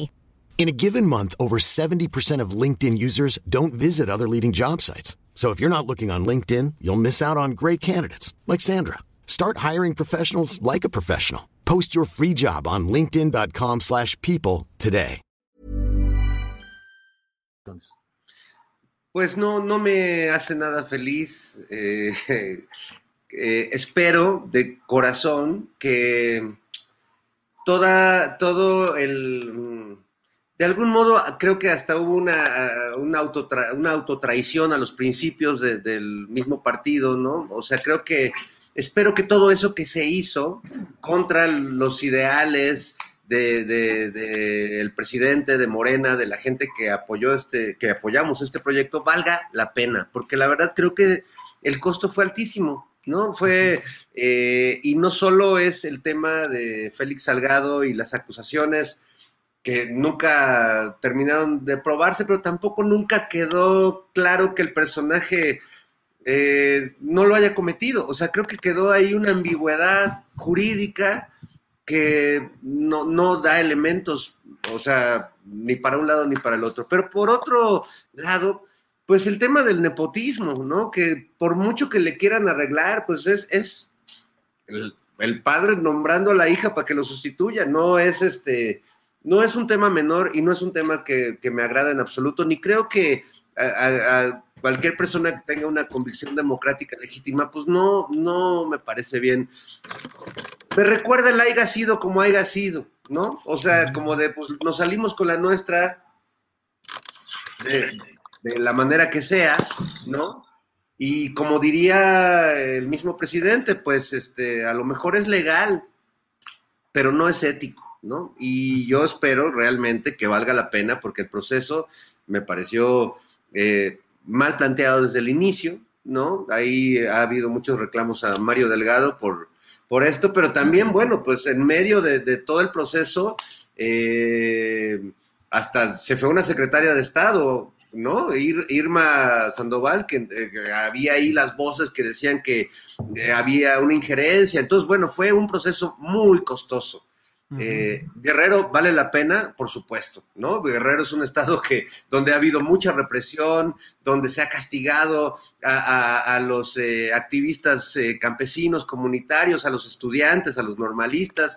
Este e, es un estado donde, por ejemplo, Acapulco, que era el gran baluarte económico o uno de los grandes baluartes económicos de este país, se lo entregaron al crimen organizado por completo. Entonces, ojalá de veras valga la pena todo este desmadre que vimos y que a muchos pues nos duele porque finalmente la, una de las banderas de, de, la 4T pues era que cosas así no, no, sucedieran, ¿no? A mí el tema del nepotismo me, me, me puede en términos políticos, ¿no? No está padre y no creo que por apoyar un proyecto o el proyecto del presidente, yo creo que Horacio eh, debe de estar en esto de acuerdo conmigo Ana Francis, pues también hay cosas que uno dentro de, de, este apoyo, pues tampoco puedes decir eso está bien. No creo que estuvo bien, ojalá valga la pena.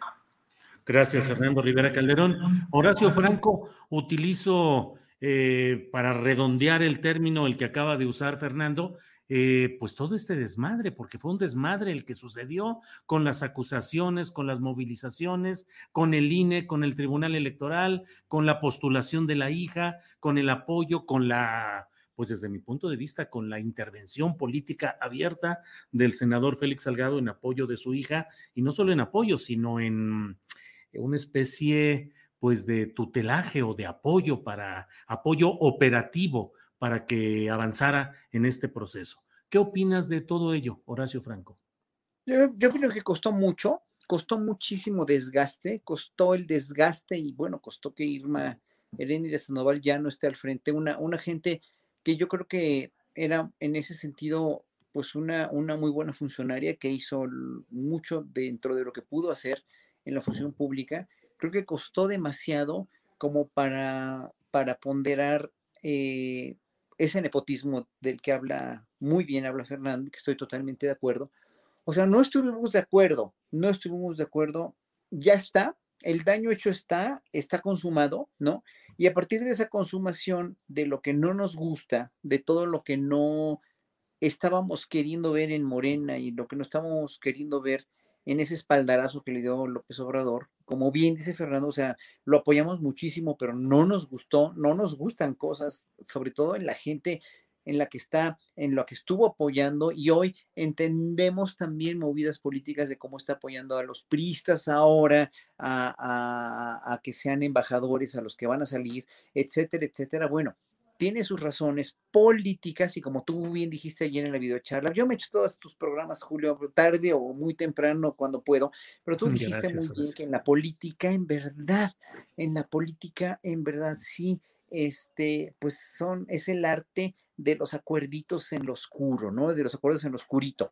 Y entonces, estos acuerdos en lo oscurito es lo que a veces a nosotros nos saca de onda, porque, porque nosotros vemos en López Obrador una imagen de un presidente muy transparente, un presidente muy, este, muy, muy honesto, muy franco, muy sincero, con una gran sinceridad al expresarse, con un gran patriotismo, un estadista, aunque, aunque, aunque este, digan que no es un excelente, excelente estadista. Estadista tenía una discusión con José Antonio Crespo la semana pasada, de que me pregunta, ¿estadista? Y pone signos de interrogación.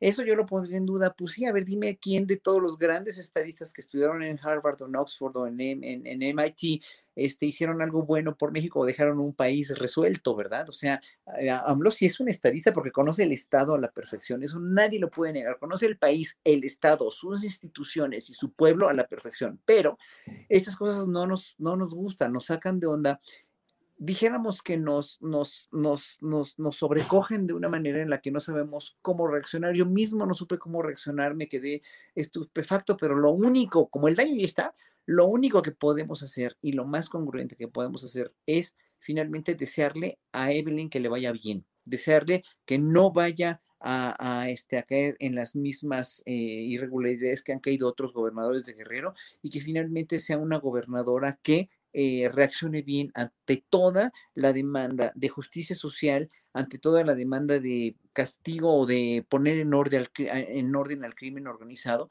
no que hay en Acapulco, a, la pobreza extrema que hay en, digo, en Guerrero, perdón, a todo el crimen que hay en Guerrero, a todo el estado, uno de los estados más pobres, con más conflictos, el estado que finalmente eh, eh, eh, pues ocupa tal vez el primer lugar en pobreza en México, en muchos municipios, ¿no? hay que ponerlo en orden. Entonces hay que desearle eso, hay que desearle que no, este, que siga con, manteniendo las instituciones que han funcionado bien, ¿no? Este, y, hablo, por ejemplo, de la Filarmónica de Acapulco, que es una orquesta filarmónica que, este, que, que, que ha tenido ya 20 3, 24 años de continuo formación de público y que ha ido a las comunidades guerrerenses a, dar la música clásica y que ojalá ese tipo de instituciones que hay en Guerrero no las vayan a desaparecer como borrón y cuenta nueva por, por muchas otras cosas que tiene que hacer, ¿no? Yo le deseo que le vaya bien, ¿no? Deseo que le vaya bien y, y pues ojalá que sea un gobierno pues provechoso y fructífero, nada más, ¿no? Que no estemos de acuerdo en cómo llegó, pues ni modo, pero eso es lo que le deseo.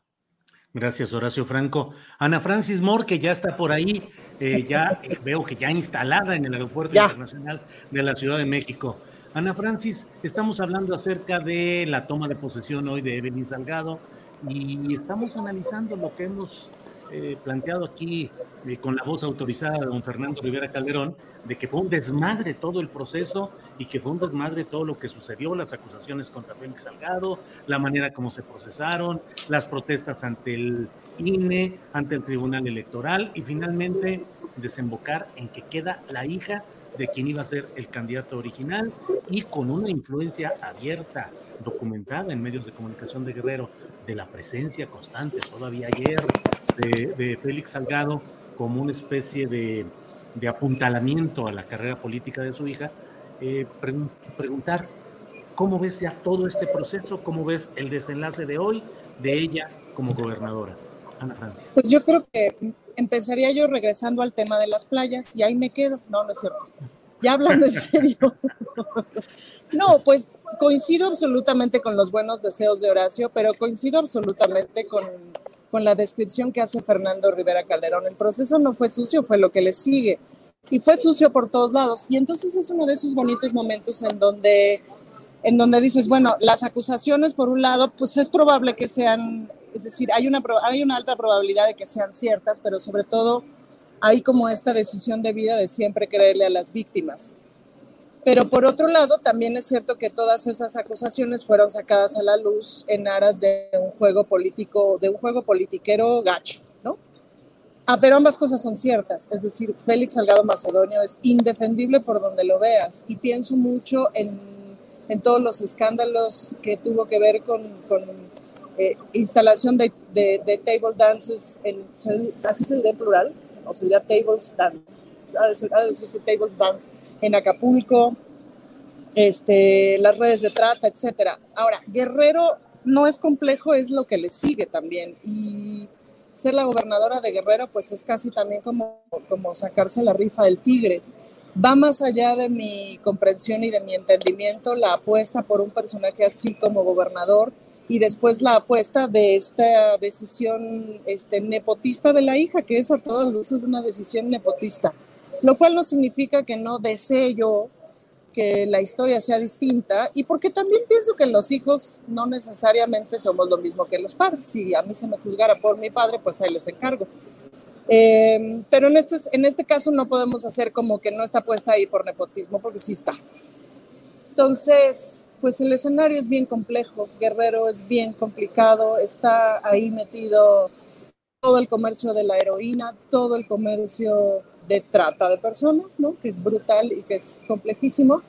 Y por otro lado, hay una cosa que es muy interesante, que es que al interior de Morena sí están batallando, por ponerlo en un esquema muy general, dos visiones de cómo hacer política. Una, una, una visión viejita, ¿no? De las cosas se hacen negociando, pactando, eh, asumiendo ciertos costos, eh, de pronto dejándole de lado la ética, em, que es una forma, si me permites, vieja de hacer política, y hay una otra pugna muy fuerte, muy pesada, tan pesada como la otra, que tiene que ver con hacer las cosas de otra manera, que tiene que ver con no mentir, no robar, no traicionar, etc. Pero pues esa pugna, digamos, tiene que elegir métodos menos rápidos, porque los más rápidos son corruptos. Entonces, eh, digamos que es el lado de la batalla desde mi perspectiva y pues ahí sí como feminista me parece que caminar por ese lado es aparentemente más lento, pero es sólido como, es sólido como roca. Y el otro lado pues siempre es tramposo y siempre se esfuma en un segundo y siempre, como me explicaban ayer de ciertos grupos políticos, se acaban traicionando entre ellos mismos. Pues, ¿no? Entonces, el grupo político que ganó Guerrero eh, pues es de susto, ¿no? Y no tenemos por qué no decirlo y por qué no asumirlo. Y ojalá que el partido y por supuesto, el, a mí me parece que el país va caminando hacia otro lado, ojalá que el partido vaya caminando hacia, hacia ese otro lado. Bien, gracias Ana Francis. Fernando Rivera Calderón, pasando a otro tema, en estas horas recientes el mayor, la mayor polémica, ruido y confluencia de granjas de bots en un sentido o en otro para orientar o tratar de orientar la opinión sobre el tema de la reforma eléctrica se dio a propósito de dos bocas con este incidente reciente en el que desde mi punto de vista, pero tú nos, lo que vale es tu punto de vista aquí, eh, pues eh, se presentan hechos de agresión a trabajadores que por lo que se ha visto o lo que yo he leído y escuchado, tienen legítima defensa de sus intereses que no han sido cumplidos o bien abordados por la empresa. Pero por otra parte, eh, pues signos que dijo la propia empresa ICA Fluor de provocación y de infiltración. Y para cerrar o para completar el cuadro, eh, todo el manejo que se dio tratando de forzar las cosas en el sentido de que había ha habido un fallecimiento de una persona al extremo que yo comenté incluso en una columna, en el sentido de que el diario Reforma mantuvo en su portal durante horas la versión de esa muerte y leías tú el encabezado y leías el primer párrafo y al final decía, esto sucedió, coma, según testimonio. ¿Qué piensas de todo lo que ha pasado en ese terreno, Fernando? Pues que estamos viviendo un momento muy difícil y creo que en términos periodísticos más aún porque hay una contaminación de, todos los eventos eh, públicos e incluso una, una protesta eh, de trabajadores o un tema sindical. Eh, pues es evidente que hay infiltrados, ¿no? Y es evidente que hay una manipulación política porque quieren ajustar la narrativa, eh, quieren ajustar más bien los hechos a una narrativa pero es una narrativa que no corresponde con la realidad política del país. El presidente no es un tirano, no es un autócrata, no es eh, ese, ese dibujo que hacen de él. El gobierno de la... De, Fernando, llegaron, llegaron a, publicar algunas voces académicas o de comentario, eh, presidente criminal y en algunos casos gobierno asesino, tal cual. No, y replicando el, muerto inexistente, como cuando comenzó la pandemia de COVID, que mataron a este empresario, este, y ya López Dóriga y todos los, periodistas, este, digamos, del, coro griego, eh, del coro tragicómico, eh, replicando a este muerto que no fue, ¿no? Entonces, eh, volvieron a aplicar la misma, a sabiendas de que, bueno, pues no se puede ocultar un, muerto, pero tampoco lo puedes inventar. Eh, eh, vi a la misma Adela Micha, este, franqueada por, por esos dos adalides de, la, la verdad, que son Javier Lozano y Juan Ignacio Zavala, este, pues diciendo, oigan, pero pues es que sí corrió la versión del muerto. No, no, que, o sea, corren muchas versiones cuando hay un tema así y cuando hay tantos intereses políticos alrededor de, esta reforma o contrarreforma luterana del, del, presidente López Obrador, ¿no? Entonces, eh, yo creo que hay que tener mucho cuidado justo a la hora de no caer en la, en la misma trampa de los grandes periodistas, entre comillas, de este país, que se dedican a retuitear mentiras, ¿no? Y a ser parte de este juego perversito de eh, manipular la realidad y adaptarla a unos hechos. Se les cebó nuevamente el tema del muertito que quieren. Hoy varios caricaturistas eh, mexicanos hablaron de eso, ¿no? De cómo, cómo, cómo no les da el gobierno elementos de una represión. Ahora, de que hubo excesos, bueno, pues claro que hubo excesos, y, pero también, pues es, lo mismo que vimos en las marchas eh, del 8 de marzo, las marchas feministas.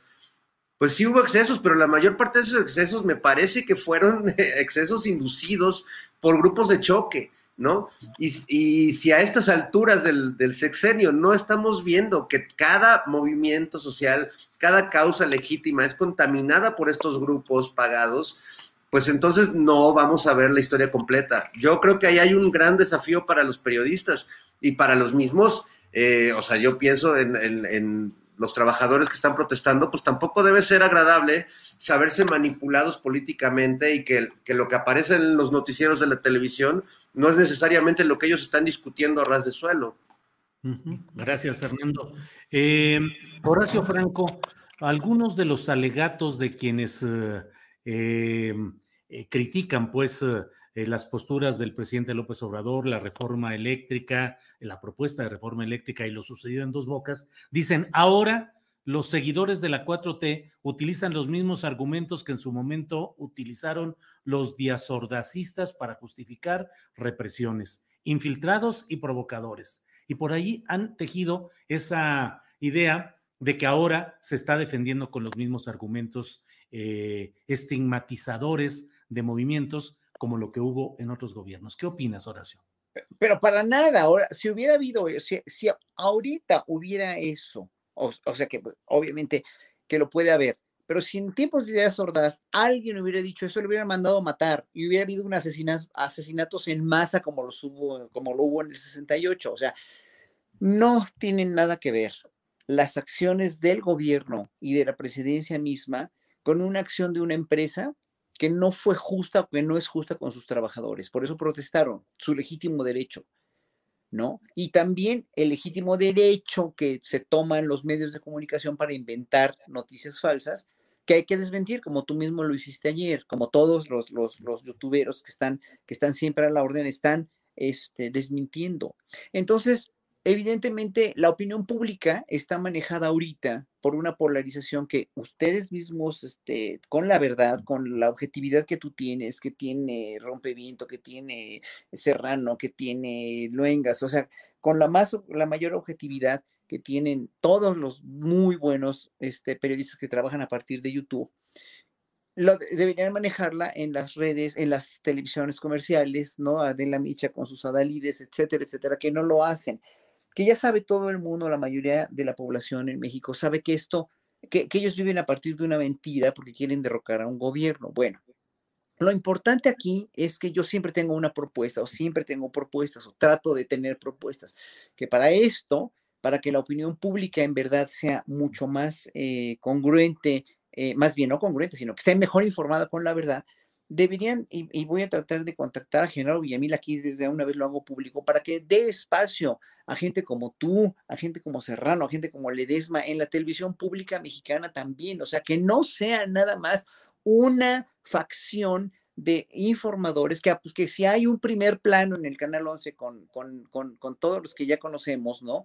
Eh, ya, también haya un primer plano eh, primer plano este 4T en Canal 11 también, ¿no? Con gente como tú, con gente como Ledesma, que nos inviten a nosotros. Yo encantado para que la gente tenga puntos de vista diferentes. Si hay en la televisión abierta y también en la televisión comercial, si fueran tan honestos los dueños de la televisión comercial, que hagan esto también, o que dejen, o que haya una regulación también de los tiempos necesarios en televisiones comerciales y televisiones abiertas para que, estas, eh, para que, para que finalmente se lancen noticias o se digan noticias fidedignas y verdaderas y no manipuladas, porque las noticias hay un gran amarillismo también y eso lo puedo constatar dentro de los youtuberos de izquierda. O sea, Sí, o sea, porque de repente ves los encabezados y dices, no friegues, o sea, no, esto no es así, esto no funciona así, pero lo que hace la derecha, lo que hacen las televisoras comerciales para manipular la opinión pública es verdaderamente siniestro. O sea, el mantener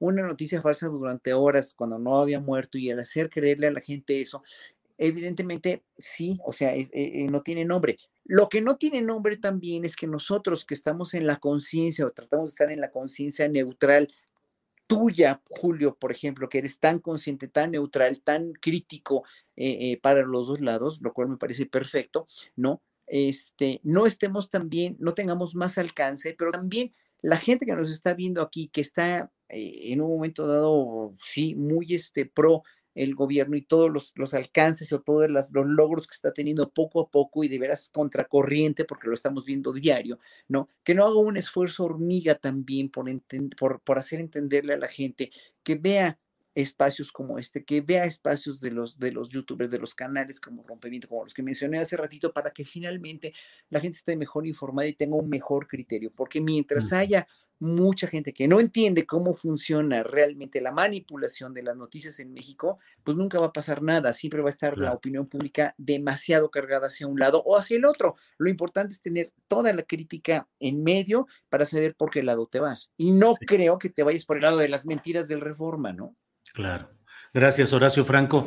Ana Francis Moore, dicen que ya fue identificado el muerto de esta de dos bocas, que se llama Frido Sofío Justamente en eso estaba pensando.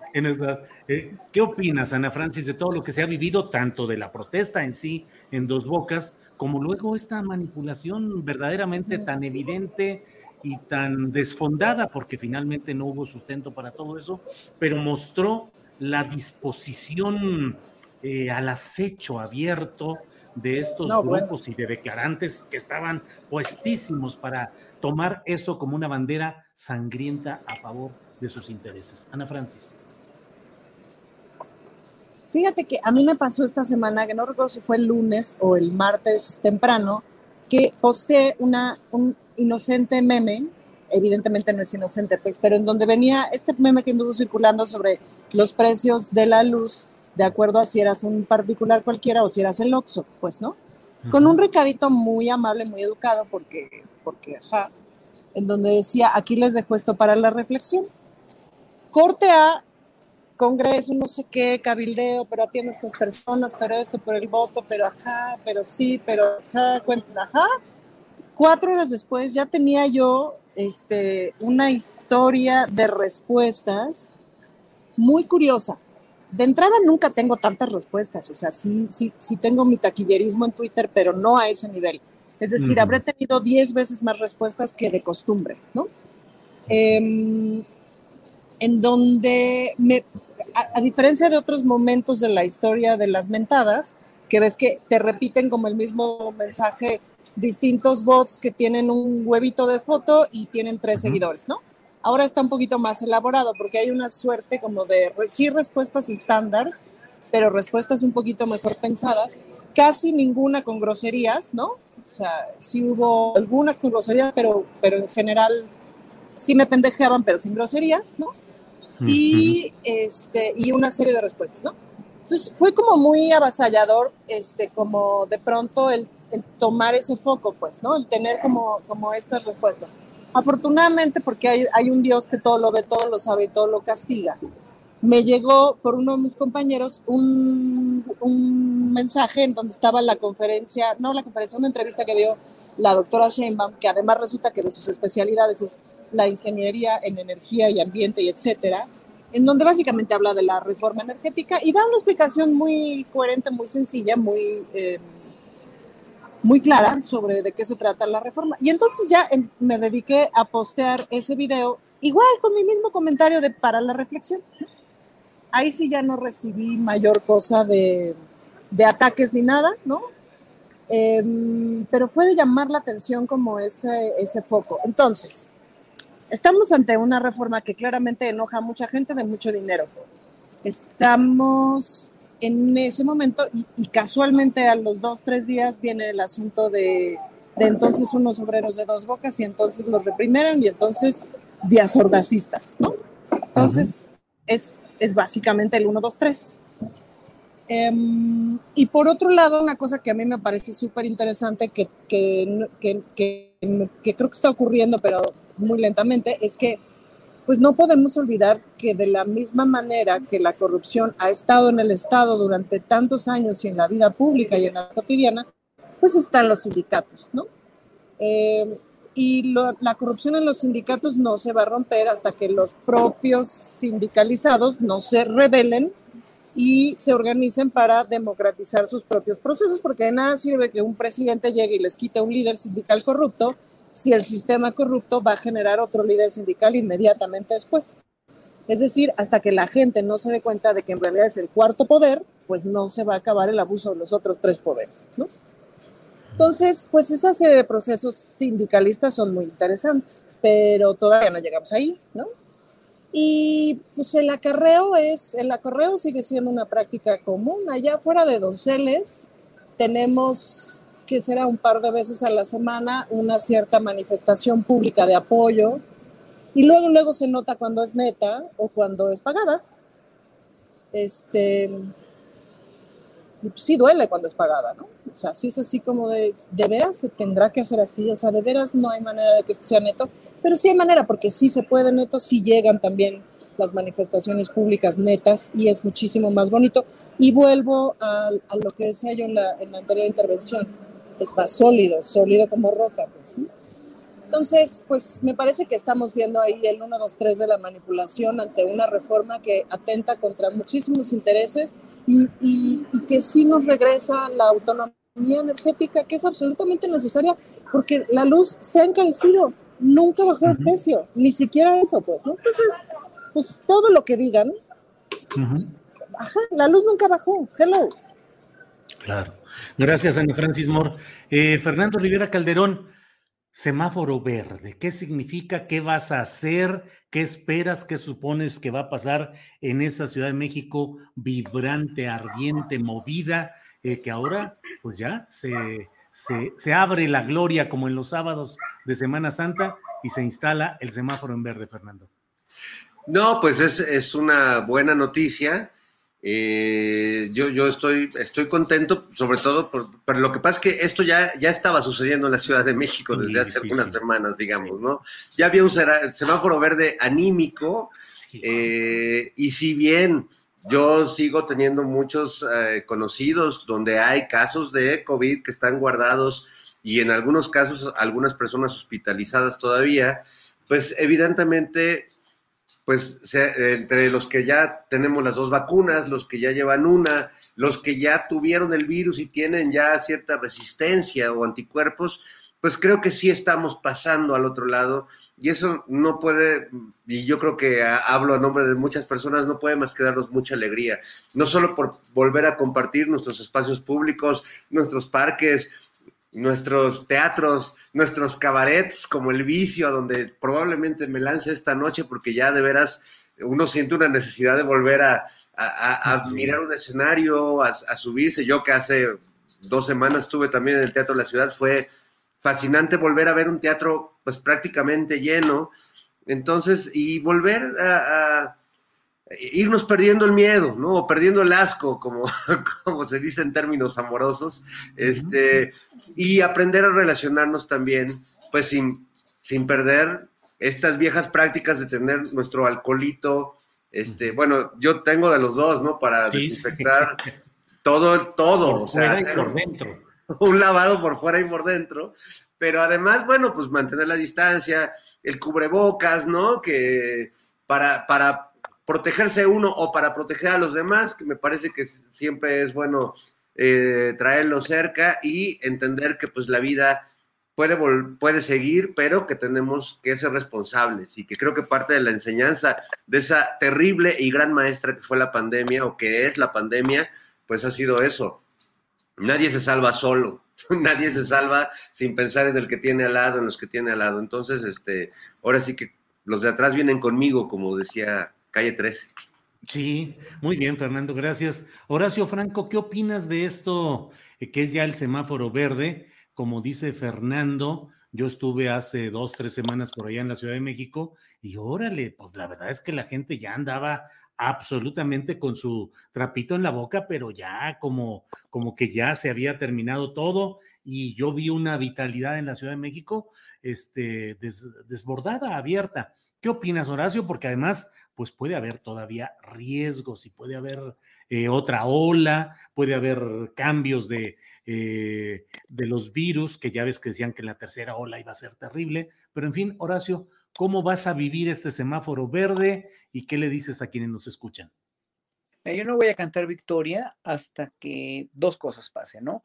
Eh, ya hayan terminado con la vacunación, ya, ya la ya la hayan hecho extensiva a todos los rincones posibles, ¿no? Lo cual también es una utopía porque hay mucha gente que no se quiere vacunar, bla, bla, bla.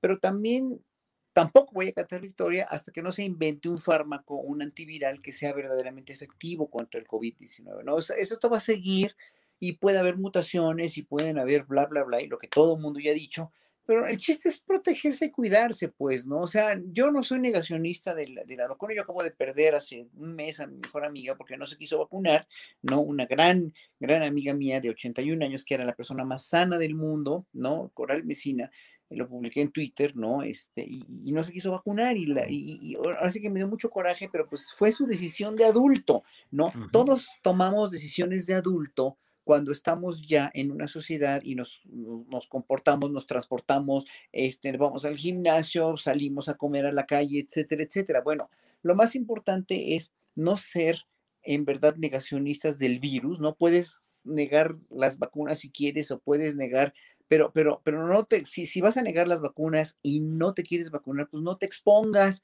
y no expongas a los demás. Pero bueno, ahora sí, cada cabeza es un mundo, yo no puedo hablar por los demás, pero por mí, ¿cómo voy a vivir el semáforo verde? Bueno, ahorita estoy dando clases en el conservatorio todavía en línea, espero que ya en un par de meses volvamos, tanto la UNAM como todas las universidades, para ir viendo, ir eh, este, eh, tanteándole el agua a los camotes, ¿verdad? A ver cómo vamos, a ver si no hay más contagios, pero yo creo que no, o sea, ya hemos demostrado, se ha demostrado que no hay tantos contagios y que ya no hay saturación de hospitales y ya no hay necesidad de, la conversión de, de hospitales, etcétera, etcétera. Entonces creo que estamos en una, en una en una época en la que nos deberíamos de volver más adultos como sociedad y seguirnos cuidando, obviamente seguirnos este, poniendo el cubrebocas, etcétera, etcétera. Y si no te lo quieres poner en un lugar donde, donde te lo tienes que poner pues asume, tu, asume los riesgos que eso tiene socialmente, que los riesgos que tiene para tu imagen, como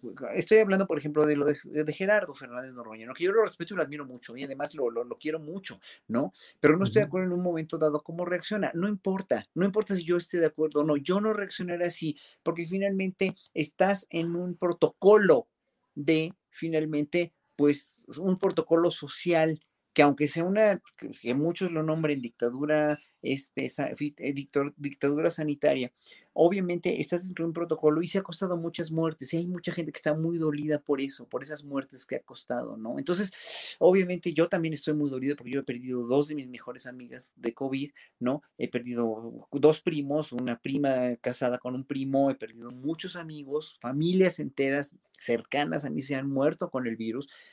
Entonces, bueno, ¿qué es lo que digo yo? Si dictadura o no, este, si OMS o no, si Gatel o no, si vacunas o no, yo creo que debemos tomar una conciencia comunitaria, que es lo que a, veces no podemos tomar, ¿no? Y eso es lo más difícil finalmente. Yo vivo en una colonia aquí en la Condesa, donde todos los extranjeros se vienen a refugiar, o sea, de cada, de cada diez habitantes de la Condesa ahorita y de la Roma son extranjeros, y se vienen aquí a refugiar, ¿no? De, sus dictaduras sanitarias de los países, ¿no? Y, todos andan sin cubrebocas, eso es impresionante, como todos, sabes que todos los que son extranjeros andan sin cubrebocas, solamente se la ponen cuando entran al súper, porque si no, no los dejan entrar. Bueno, obviamente, sí, pero yo creo que tenemos que tomar conciencia de que esto no se va a acabar y que esto sí es un virus que sí trajo muchas muertes y nada más cuidarnos, vacunarnos y cuidarnos y ya.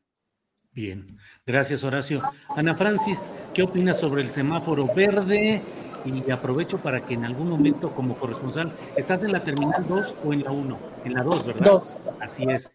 Eh, para que luego nos platiques cómo anda el ambiente ahí después de la balacera que hubo esta mañana, en la que hubo pues un muerto y dos heridos. Pero bueno, semáforo verde y reportera vial en, el, la terminal 2.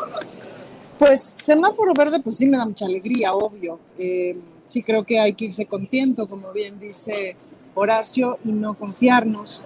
Em, justo esta, esta mañana en el chat de, de, todo el Congreso decíamos, bueno, si ya vamos a pasar a semáforo verde, por favor que ya nos quiten los acrílicos de las curules, porque si no todo de pronto es como estar dentro de una pecera y entonces... ¿no? Y cállate, imagínate un desentendido legislativo porque no escuches por el mendigo acrílico, no. Sí, de por Pero bueno, sí, de por sí, que tú digas qué bruto que nos entendemos a la primera, pues no. Este, sí son muy molestos, es muy molesto traer cubrebocas. Yo creo que el cubrebocas pues llegó para quedarse un buen ratote, que la sana distancia llegó para quedarse mucho, no necesariamente, bueno, sabe si está mal, está bien, es fin, ¿no?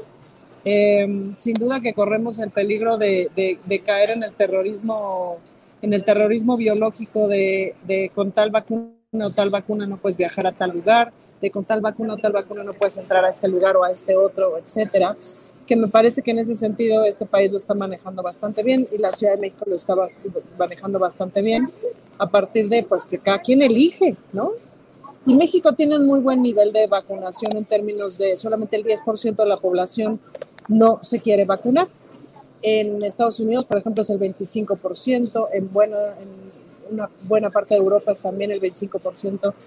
Entonces, sí es importante que, que veamos que en nuestro país eh, los antivacunas no son tantos, pues, ¿no?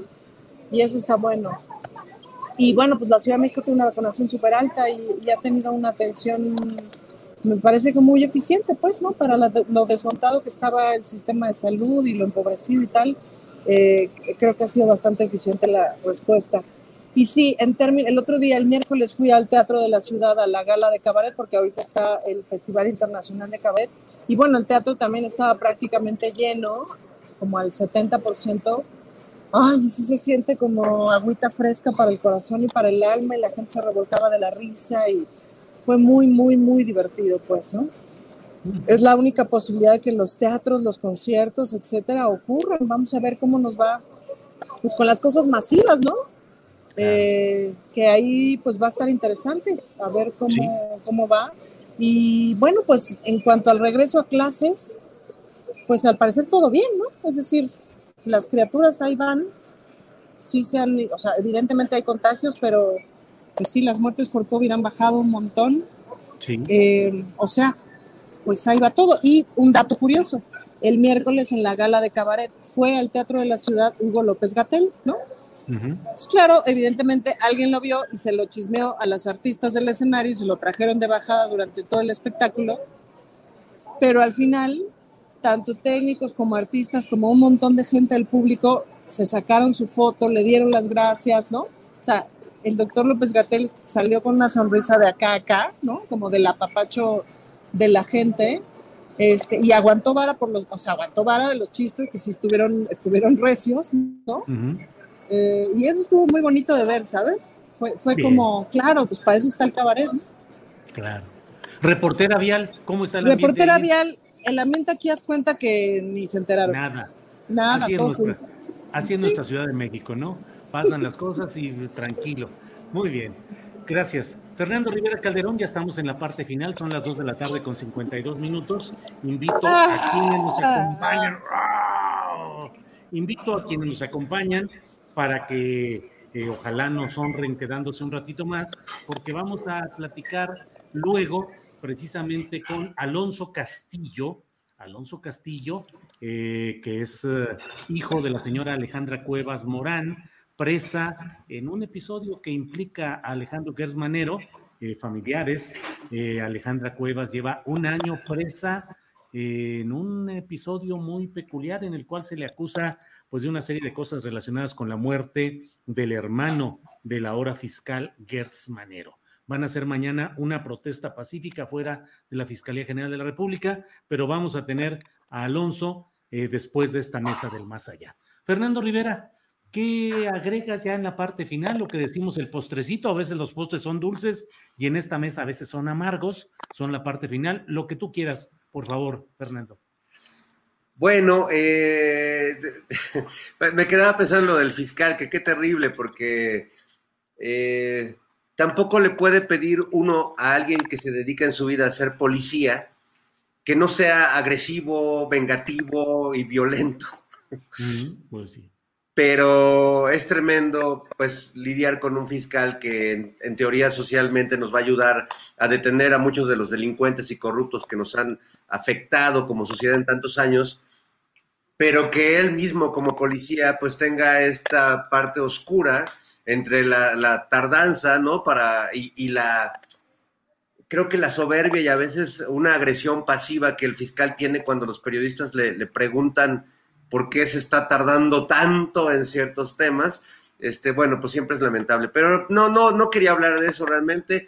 Quería hablar por un lado de, que ahora que hablaban de, el semáforo verde y esto, pues que, quería eh, hablar de mi papel como evangelizador, así, así como los viejos evangelizadores que llegaron con, con este Hernán Cortés, ¿no? Que, nos salvaron desde el canibalismo y el salvajismo. Este, yo también fui evangelizador de muchas personas que no se querían vacunar y creo que logré evangelizar a varias. Les hablé de Roberto Koch, de, Luis Pasteur, les decía, Pasteur es mi pastor, y, los convencía, era como un testigo de Jehová, así, hablándole a mis amigos y a, seres que, personas que quiero mucho, y lo logré. Pero bueno, el, dulcecito, no sé si sea dulce, no quería dejar pasar el comentario de ese ilustre mexicano llamado Diego Fernández de Ceballos al tuitear que hablar de la conquista es una estupidez porque el esperma europeo es el que nos configuró a nosotros así como somos. Por eso, si tenemos de algún modo cara de espermatozoide, pues se debe a esta teoría eh, antropológica del jefe Diego, que cada vez cae más bajo en sus reflexiones y que además me parece muy loco que compare al presidente con Tartufo, porque cualquiera que haya visto esta obra maravillosa de Jean-Baptiste Poquelin, Molière, se dará cuenta que Tartufo es el jefe Diego, es un mojigato, es un, es un tipo que, que oficia misas y que es un religioso, que cada que hace sus tranzas, eh, yo, yo recuerdo que vi esta obra con Sergio Corona, por cierto, en una interpretación magistral, pues cada que hace sus tranzas, voltea el crucifijo que tiene ahí en su alcoba para que Cristo no lo vea pecar.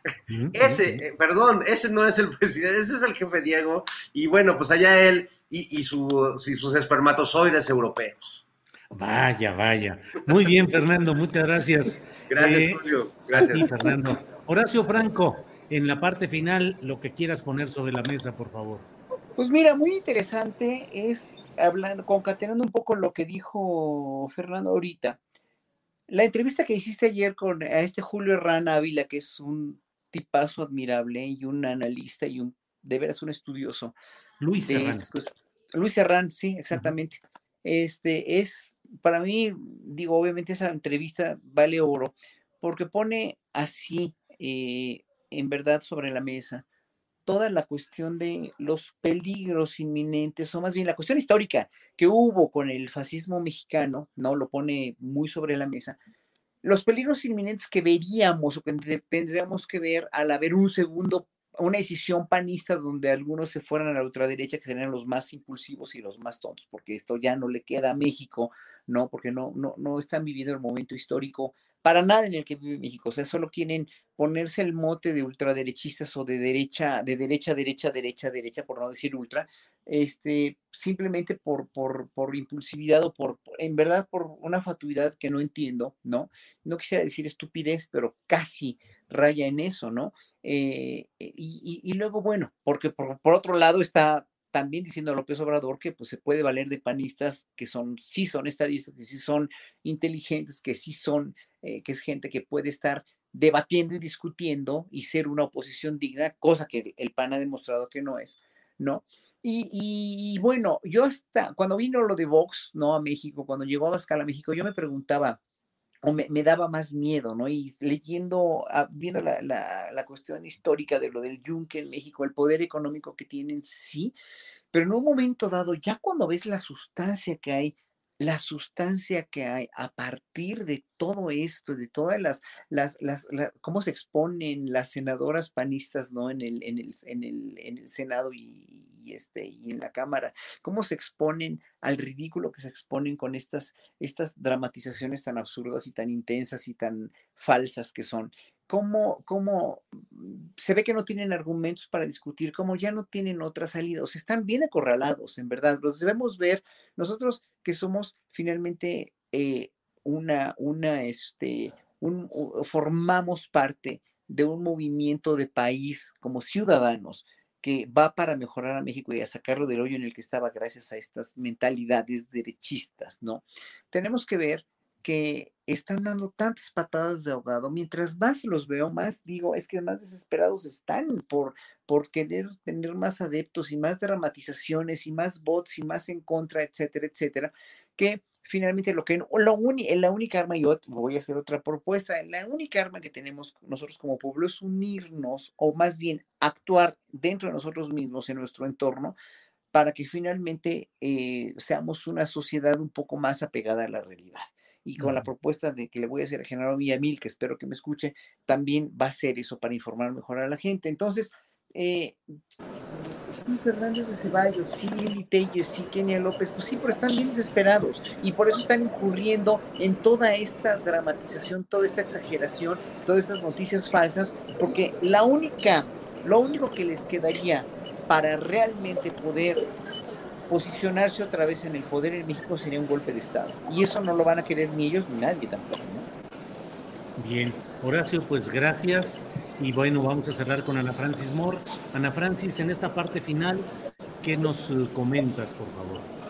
Fíjate que, por un lado, admiro mucho el prolongamiento filosófico del que es capaz el, el profeta este, Pollías, que ya lo en otras ocasiones, y que quién sabe por qué siempre acaba hablando de espermatozoides, Julio, y siempre me acabo riendo mucho de sus prolongaciones filosóficas. Pero es muy interesante como a partir del asunto de la conversación de la conquista de si, los 500 años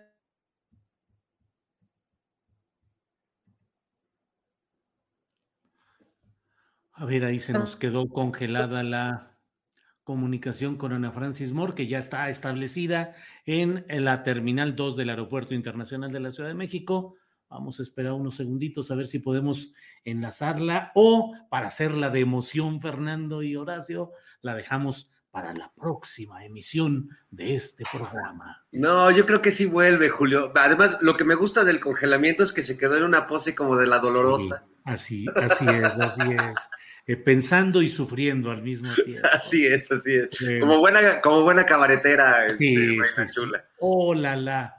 Bueno, pues creo que se quedó congelada ahí la, comunicación, así sucede en el aeropuerto. Eh, pero bueno, pues Fernando, Horacio, Ana Francis, que no nos escucha, pero esperemos luego platicar con ella. Gracias y nos vemos el próximo viernes. Gracias, hasta luego. Gracias, adiós. Buen fin de semana para Horacio, para Fernando, para Ana Francis, que ya no alcanzamos a reconectarnos. Bueno, pues eh, conforme a lo que hemos estado hablando y que les he comentado acerca de lo que tenemos enseguida de esta mesa, vamos eh, a entrar ya con Alonso Castillo. Es, él es hijo de Alejandra Cuevas, presa desde octubre de 2020, acusada del homicidio del hermano del fiscal general de la República, Alejandro Gersmanero. Eh, Alonso, buenas tardes, Alonso. Julio, muy buenas tardes. Gracias nuevamente por eh, darme el tiempo para seguir eh, hablando y denunciando este caso que le interesa no solo a mi familia, sino a todo el país. Así es, se cumple ya un año de todo esto, Alonso. Así es, Julio. Mañana, 16 de octubre, se cumple un año del encarcelamiento ilegal de mi madre, que además de ser una mujer inocente, no solo dicho por mí, dicho por las propias autoridades, que durante cinco años dictaminaron el no ejercicio de la acción penal, pero cuando Alejandro Gersmanero asume el cargo en 2019, rápidamente el expediente lo envían a la Fiscalía Central para la investigación de delitos federales y electorales y en un 2 por 3 mi madre termina encarcelada, no solo siendo inocente, sino además contando con un amparo. Entonces, eh, mañana es un día en donde hemos eh, convocado a través de las redes sociales, a través de nuestros amigos, familiares y todo el cúmulo de personas, Julio, que hemos notado y ha sido una gran lección para nosotros poder observar el poder de la empatía que muchas veces se nos olvida, la fuerza de la solidaridad que también hemos eh, constatado a lo largo de este año y estamos invitando a que nos acompañen a la Fiscalía General de la República a esta manifestación pacífica en Insurgentes número 20 para no solo, no solo reclamar esta injusticia a, toda, a todas leguas descubierta por las propias autoridades, sino como te decía en un principio, esto, la defensa de la justicia nos compete a todos, ya que aquí no solo fue el fiscal general de la República, Alejandro Gersmanero, quien cometió delitos en contra de mi madre y en contra de México al utilizar a la Fiscalía General de la República a través de Juan Ramos para exigirnos una confesión ilícita con la cual pretendía encarcelarnos a nosotros una vez que encarceló a mi madre y extorsionó a mi abuela a través del gobernador del Estado de México, Alfredo del Mazo, y su concuño Fernando Díaz. Este caso no es el caso de Alejandra Cuevas Morán, este no es el caso de mi mamá, este no es el caso de un pleito familiar, este es el caso de la Procuración de Justicia del país, en donde la cima de esa Procuración de Justicia está completamente podrida, no solo en el caso particular en el que tenemos toda la evidencia en la que se constatan los delitos de Alejandro y que nosotros llevamos, Julio, un año pidiéndole al Senado que cumplan con su obligación, que, que, cumplan el artículo 102 de la Constitución y que inviten al fiscal general de la República a comparecer y a explicar no solo este caso, sino el fracaso intencional de los grandes asuntos que están desangrando al país y sin embargo nadie menciona su nombre. Entonces me parece preocupante y creo que a tu audiencia y a todo el país le debe de, angustiar el poder absoluto que, que tiene una sola persona en donde este fiscal autónomo, digamos, puede hacer prácticamente lo que quiere, porque si el Senado no le pide rendición de cuentas y no lo destituye y lo posteriormente lo juzgan y lo encarcelan, que es lo que se merece, pues entonces, así como se fue en contra de mi familia o se fue en contra de los científicos, que ojo, yo no conozco a los científicos, yo no sé si cometieron delitos, eso lo tendrán que dirimir ellos en los, en los juzgados, pero quizás enviarlos a un lugar como Aloboloya me parece un tanto descabellado, pero eso va de la mano con las acciones que siempre ha tenido Alejandro, más de que después de 11 años litigó para entrar al SNI, no pudo, no pudo, hasta que le crean una comisión, dicen que lo discriminaron y ahora es un erudito. Es decir, es el mismo modo de operar de Alejandro, en donde con toda la fuerza del Estado persigue y destruye con, estas, con esta maquinaria que tiene a su disposición. A finales de septiembre, Julio, eh, finalmente, eh, desde que inició esta persecución, el Poder Judicial actuó apegándose a la ley y le concedieron el amparo tanto a mi madre como mi abuela, después de constatar las irregularidades, las incongruencias, de 24 agravios, el magistrado por razones inexplicables y por supuesto convenientes para la fabricación del fiscal, solo analizó seis y de esos seis, dos de forma parcial. Es decir, que tú como ciudadano mexicano confiando en que quizás la juez que dictó el auto de formal prisión hizo mal su trabajo, pero un magistrado con mayor jerarquía se va a pegar a la ley. Todo lo contrario, no revisó las pruebas. La propia juez de amparo se da cuenta de, de las contradicciones del fiscal general de la República, de sus hijas, de sus yernos, de la violación al artículo 14, al artículo 16 constitucional y a un sinnúmero de irregularidades y las ampara.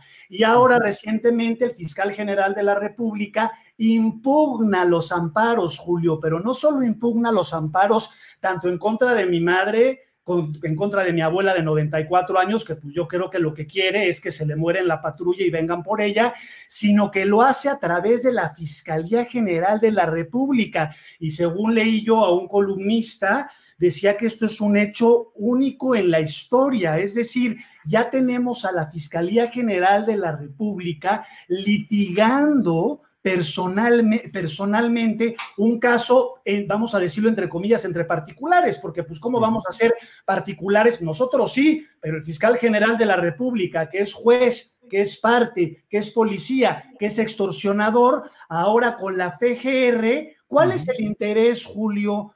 De, la, de la Fiscalía General de la República en un asunto de particulares. ¿Acaso nosotros tenemos una revocación de una concesión de energía eléctrica? ¿Nosotros eh, estamos involucrados en una red de pornografía infantil? Es decir, ¿qué intereses de la nación está afectando un caso de particulares? Entonces, pues como yo siempre lo he dicho y, en otras oportunidades que he tenido en tu programa, cuando Alejandro Gersmanero te persigue, el Estado de Derecho se extingue. Entonces ahora, ¿qué nos queda a nosotros? Seguir luchando por el proceso judicial que hemos venido llevando, pero se puede quedar mi madre otro año en la cárcel. Entonces imagínense ustedes la aberración de que una mujer completamente inocente, y se los repito a ustedes, no dicho por mí que soy su hijo, por las propias autoridades, que además estaba amparada cuando la arrestaron, que ya eso debería de ser un hecho suficientemente poderoso para que no estuviera en la cárcel,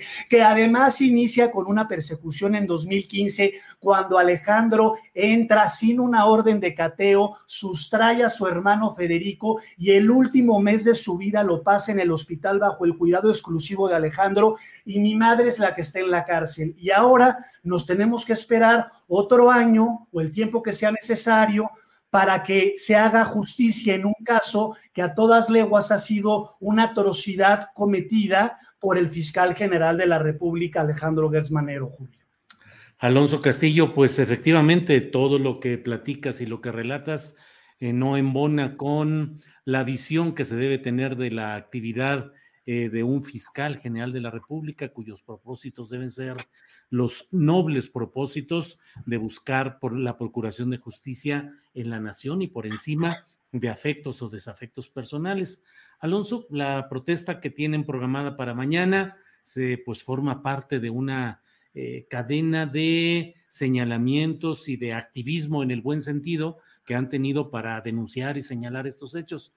¿Cuándo comenzaron a denunciar abierta y fuertemente todo este proceso, Alonso? A finales de marzo fue cuando nosotros tomamos la decisión de salir públicamente, una decisión, Julio, que fue muy complicada porque todo el mundo nos dijo, personas que conocen muy bien a Alejandro, familiares directos, que nos decían, los van a aplastar, los van a desaparecer, les van a inventar a ustedes delitos de delincuencia organizada, los van a encarcelar, no se atrevan, no se atrevan. Y al final del día nosotros como familia tomamos la decisión de salir a finales de marzo. Y desde finales de marzo, a través de, de los medios de comunicación, periodistas, personas que cada día se involucran más en este caso, no, por el sencillo razón de que cuando nosotros integramos los expedientes y ellos analizan el caso, se dan cuenta que esto es una atrocidad que se ha cometido y que se sigue manteniendo. Y entonces, ¿en dónde deja la ciudadanía? Porque hoy es mi mamá, y la gente puede decir, bueno, es que es el fiscal general de la República y la familia. No, no, no, no solo fue el fiscal, fueron los policías, fueron los ministerios públicos, fueron los jueces, que de hecho mañana vamos a aprovechar y en oficialidad de partes vamos a presentar ahora una denuncia en contra de los ministerios públicos que le mintieron a los jueces para lograr resoluciones fraudulentas en contra de mi madre, incluyendo su arresto, además de la suspensión en donde no tendrían que haber cometido acciones y utilizaron todo este tiempo para hacer ese entramado. ¿Y por qué lo estamos haciendo? Porque la ciudadanía tiene que tener la conciencia que así como mi, a mi madre, que es una mujer inocente, esté en la cárcel, Julio, se lo hacen a cualquiera. Y mañana a tu primo o a tu mejor amigo, si le cae mal el vecino porque le pone la música a todo volumen a las 3 de la mañana el sábado y tiene más poder o dinero que tú, pues va con un ministerio público, va con un juez y en lo que tú compruebas tu inocencia en este sistema que conocemos, te avientas cuatro años en un reclusorio, Julio. y eso es a, nosotros, este caso que comenzó como la defensa de mi madre, ya es algo mucho más allá y por eso para nosotros ha sido una experiencia tan tan alentadora que nos, que nos, que nos llena de, de, fuerza de continuar adelante, porque gente que no nos conoce, que nos escribe a diario, que hay gente que viene de Monterrey, yo no sé cuántas personas van a, vayan a venir, si van a ser 10 o 20, o somos yo y mis papás, o mi, mi, papá y mis hermanos, pero sabemos que viene gente que no nos conoce de Monterrey, de Puebla, porque ellos también se están viendo reflejados en decir, si no defendemos la, la justicia nosotros, nos las pueden quitar a cualquiera. La libertad no puede estar en manos de personas que no tienen integridad, que no tienen valores y que desprecian la justicia y desprecian el derecho, como lo ha constatado el propio fiscal general de la República. Alonso, pues hemos dado cuenta de lo que se programa para mañana, una actualización de, de cómo van las cosas. Y cierro esta posibilidad, esta oportunidad de platicar contigo, nada más preguntándote si hay alguna actualización, algún avance, algunos datos nuevos respecto a la hipótesis de que todo esto podría ser generado para evitar que se conozca una condición de prestanombres de la fortuna de Alejandro Gertz en depósitos fiscales en el extranjero. Eh, todo ese es el meollo de esta persecución. Nosotros ya presentamos ante la UIF, eh, dependiente de la Secretaría de Hacienda, los documentos necesarios, un USB al doctor Santiago Nieto Castillo, para que el gobierno mexicano haga una investigación formal. Yo presenté ese documento en la oficialía de partes, el, el, doctor Santiago Nieto Castillo, por supuesto que está enterado, y lo que nosotros queremos es que se investigue, se rastree ese dinero de posibles hechos eh, constitutivos de delitos financieros, porque no hay manera de que Alejandro Gersmanero y su hermano pudieran tener en una sola cuenta 8 millones de dólares. Y ya que estamos hablando de este tema y de todo este tema económico, hace unos días un, otro columnista en un diario se relataba de esta casa en París de 2 millones de euros del fiscal que también la adquiere de la misma manera, trianguleando la, la compraventa de los inmuebles como lo hizo con la casa en la que actualmente vive. Es decir, son tantas eh, hilos que hay que jalar que uno nada más tiene que sumar dos más dos. Entonces nosotros también sabemos por muy buena fuente que está muy enojado por la denuncia formal que presenté ante la UIF para que lo investiguen y obviamente está muy enojado porque su gran temor siempre ha sido que se constate que su hermano Federico Gersmanero era el, era el prestanombres. Además, Julio, y esto te lo paso un dato a ti que tú eres un periodista de investigación, de toda la cuestión de los bienes inmuebles de, de la familia de Gersmanero, en donde la manera en que se los pasan de generación en generación se hacen pues muchas veces sin pagar los impuestos. Entonces, te paso el dato para que ustedes, con, el equipo de periodistas de investigación que tengan, sigamos indagando, sigamos explorando y así como en proceso eh, descubrieron la casa con la que compró con la Universidad de las Américas, que es una asociación civil y que, pues bueno, no debería de estar en eso, y así como de París, pues también todos esos bienes inmuebles que se han pasado de generación en generación en generación ¿Qué ha ocurrido? ¿Se han pagado los impuestos? ¿Por qué la falta de transparencia del fiscal general de la República en sus declaraciones patrimoniales cuando iba a ser fiscal general de la República? ¿Por qué nadie le exige nada? A ti sí te las exigen, Julio. A mí sí me las exigen. A tu vecino, a tus oyentes sí no las exigen. Es decir, las leyes se aplican para los mortales y no para los poderosos que tienen el control absoluto de todo. Entonces, realmente nos compete a todos buscar la justicia, tanto la justicia de procuración, la justicia fiscal, la justicia de, la, de la, honradez y de la honestidad y de la integridad que está completamente, pues, este, esfumándose. Sí, sí, sí.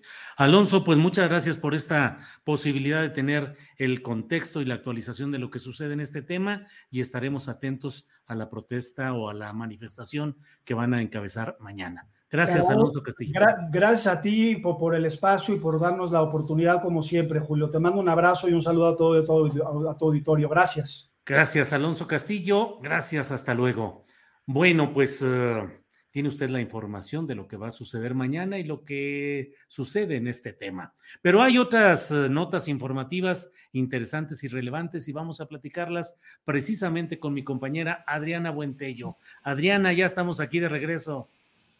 Julio, pues tenemos bastante información. Fíjate que hoy el presidente López Obrador ha andado bastante activo en la ceremonia hace unos minutos de inauguración del nuevo cuartel de la Guardia Nacional en Baja California. Precisamente, Julio, el presidente felicitó al gobernador Jaime Bonilla por sus dos años de gobierno y señaló que ahí hablan los hechos. Si te acuerdas, bueno, este, este gobernador que lo recordamos por la eh, famosa ley Bonilla, bueno, aquí el, en este evento el presidente Andrés Manuel López Obrador dijo que no hay duda de que aquí los gobernantes han actuado con responsabilidad, con trabajo y con honestidad. También repitió que no tiene duda de que en el futuro, refiriéndose particularmente al nuevo eh, gobierno, pues va a ser lo mismo. Dijo que lo realizado en Baja California le ha constatado a la ciudadanía, le ha constatado a la ciudadanía, de lo que aseguró además también son ciudadanos de verdad, no ciudadanos que se dejan manipular.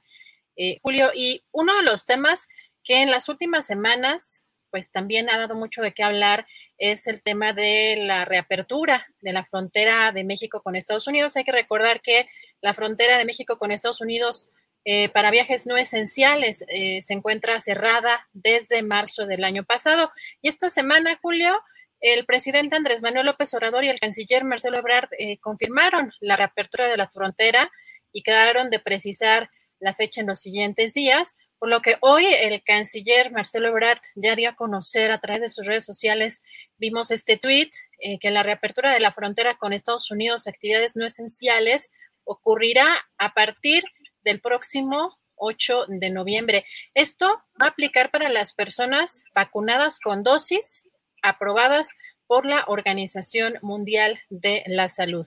Y la fecha, pues, eh, le fue informada al secretario Marcelo Ebrard eh, por parte del gobierno de Estados Unidos, Julio.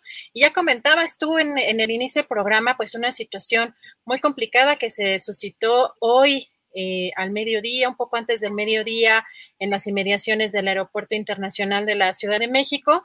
Em, vemos en este tuit del secretario de Seguridad Ciudadana, Omar García Harfuch, que eh, da a conocer de una agresión directa porque se hablaba de una balacera, en esta ocasión eh, precisa el secretario que fue una agresión directa a dos eh, personas en el Aeropuerto Internacional de la Ciudad de México.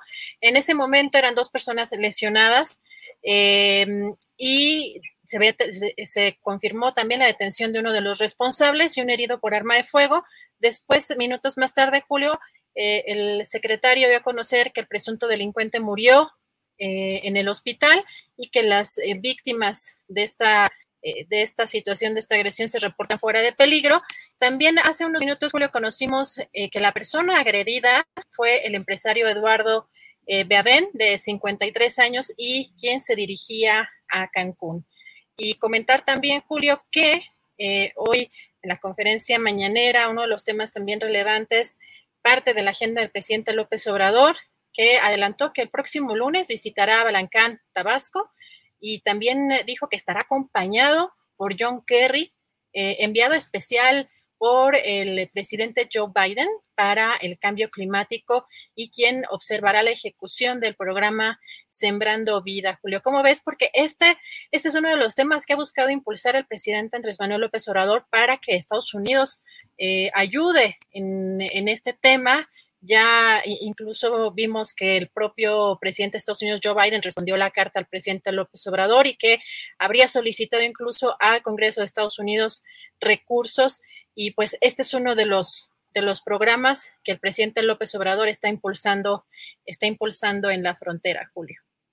Pues sí, son eh, en esta en estas negociaciones y acuerdos que se dan en este caso entre autoridades de los dos países, pues desde luego hay siempre eh, las pretensiones de un lado y de otro. Del lado mexicano, pues suena muy bien y es un avance el que se pueda tener apoyo económico para el desarrollo de este programa de Sembrando Vida, pero del otro lado también está la pretensión de Estados Unidos para que se reinstale el programa de Quédate en México, para que mantengamos el rigor migratorio en la frontera sur, pero que aceptemos también que algunos de quienes eh, no tienen respuesta rápida en sus solicitudes de asilo político en Estados Unidos puedan ser eh, instalados en espera en México. Así es que, pues como en todo, hay eh, la manzana o la zanahoria y el garrote, hay el apoyo económico y proyectos bonitos y muy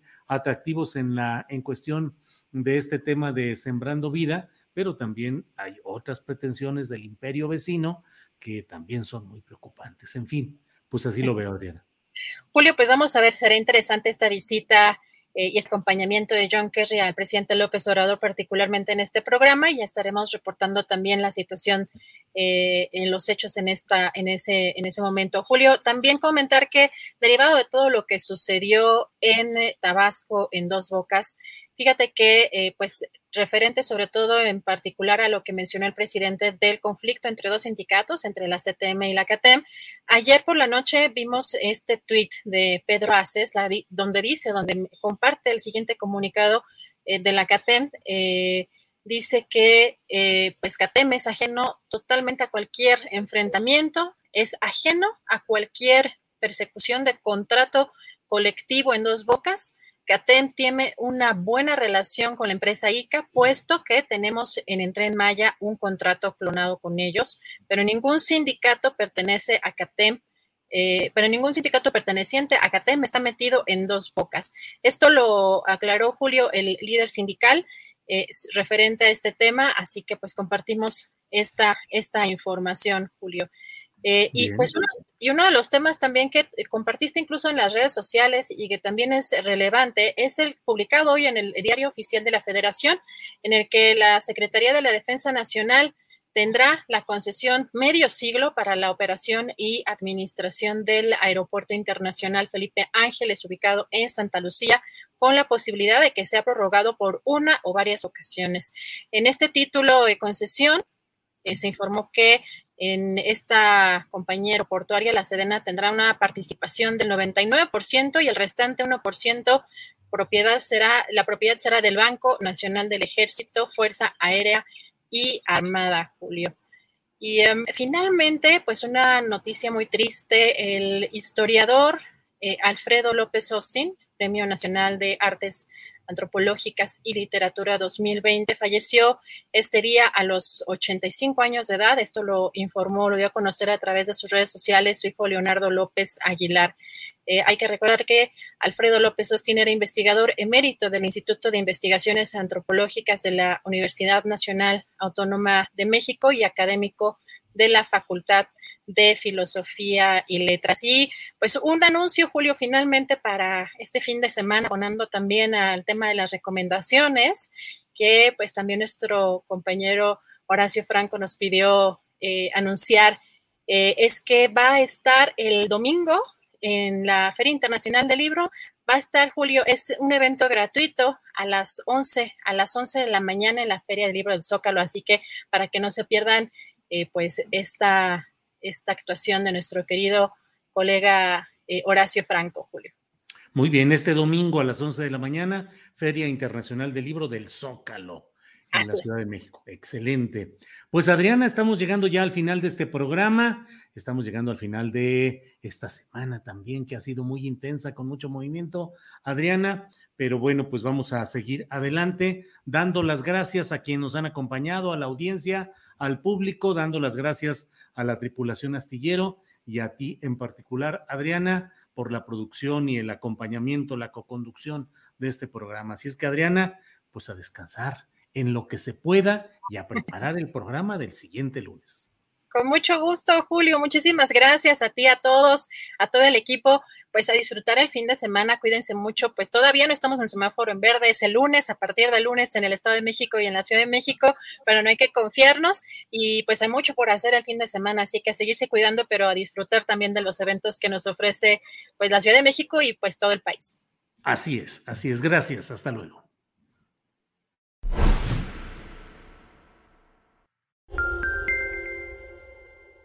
Para que te enteres del próximo noticiero, suscríbete y dale follow en Apple, Spotify, Amazon Music, Google o donde sea que escuches podcast. Te invitamos a visitar nuestra página julioastillero.com.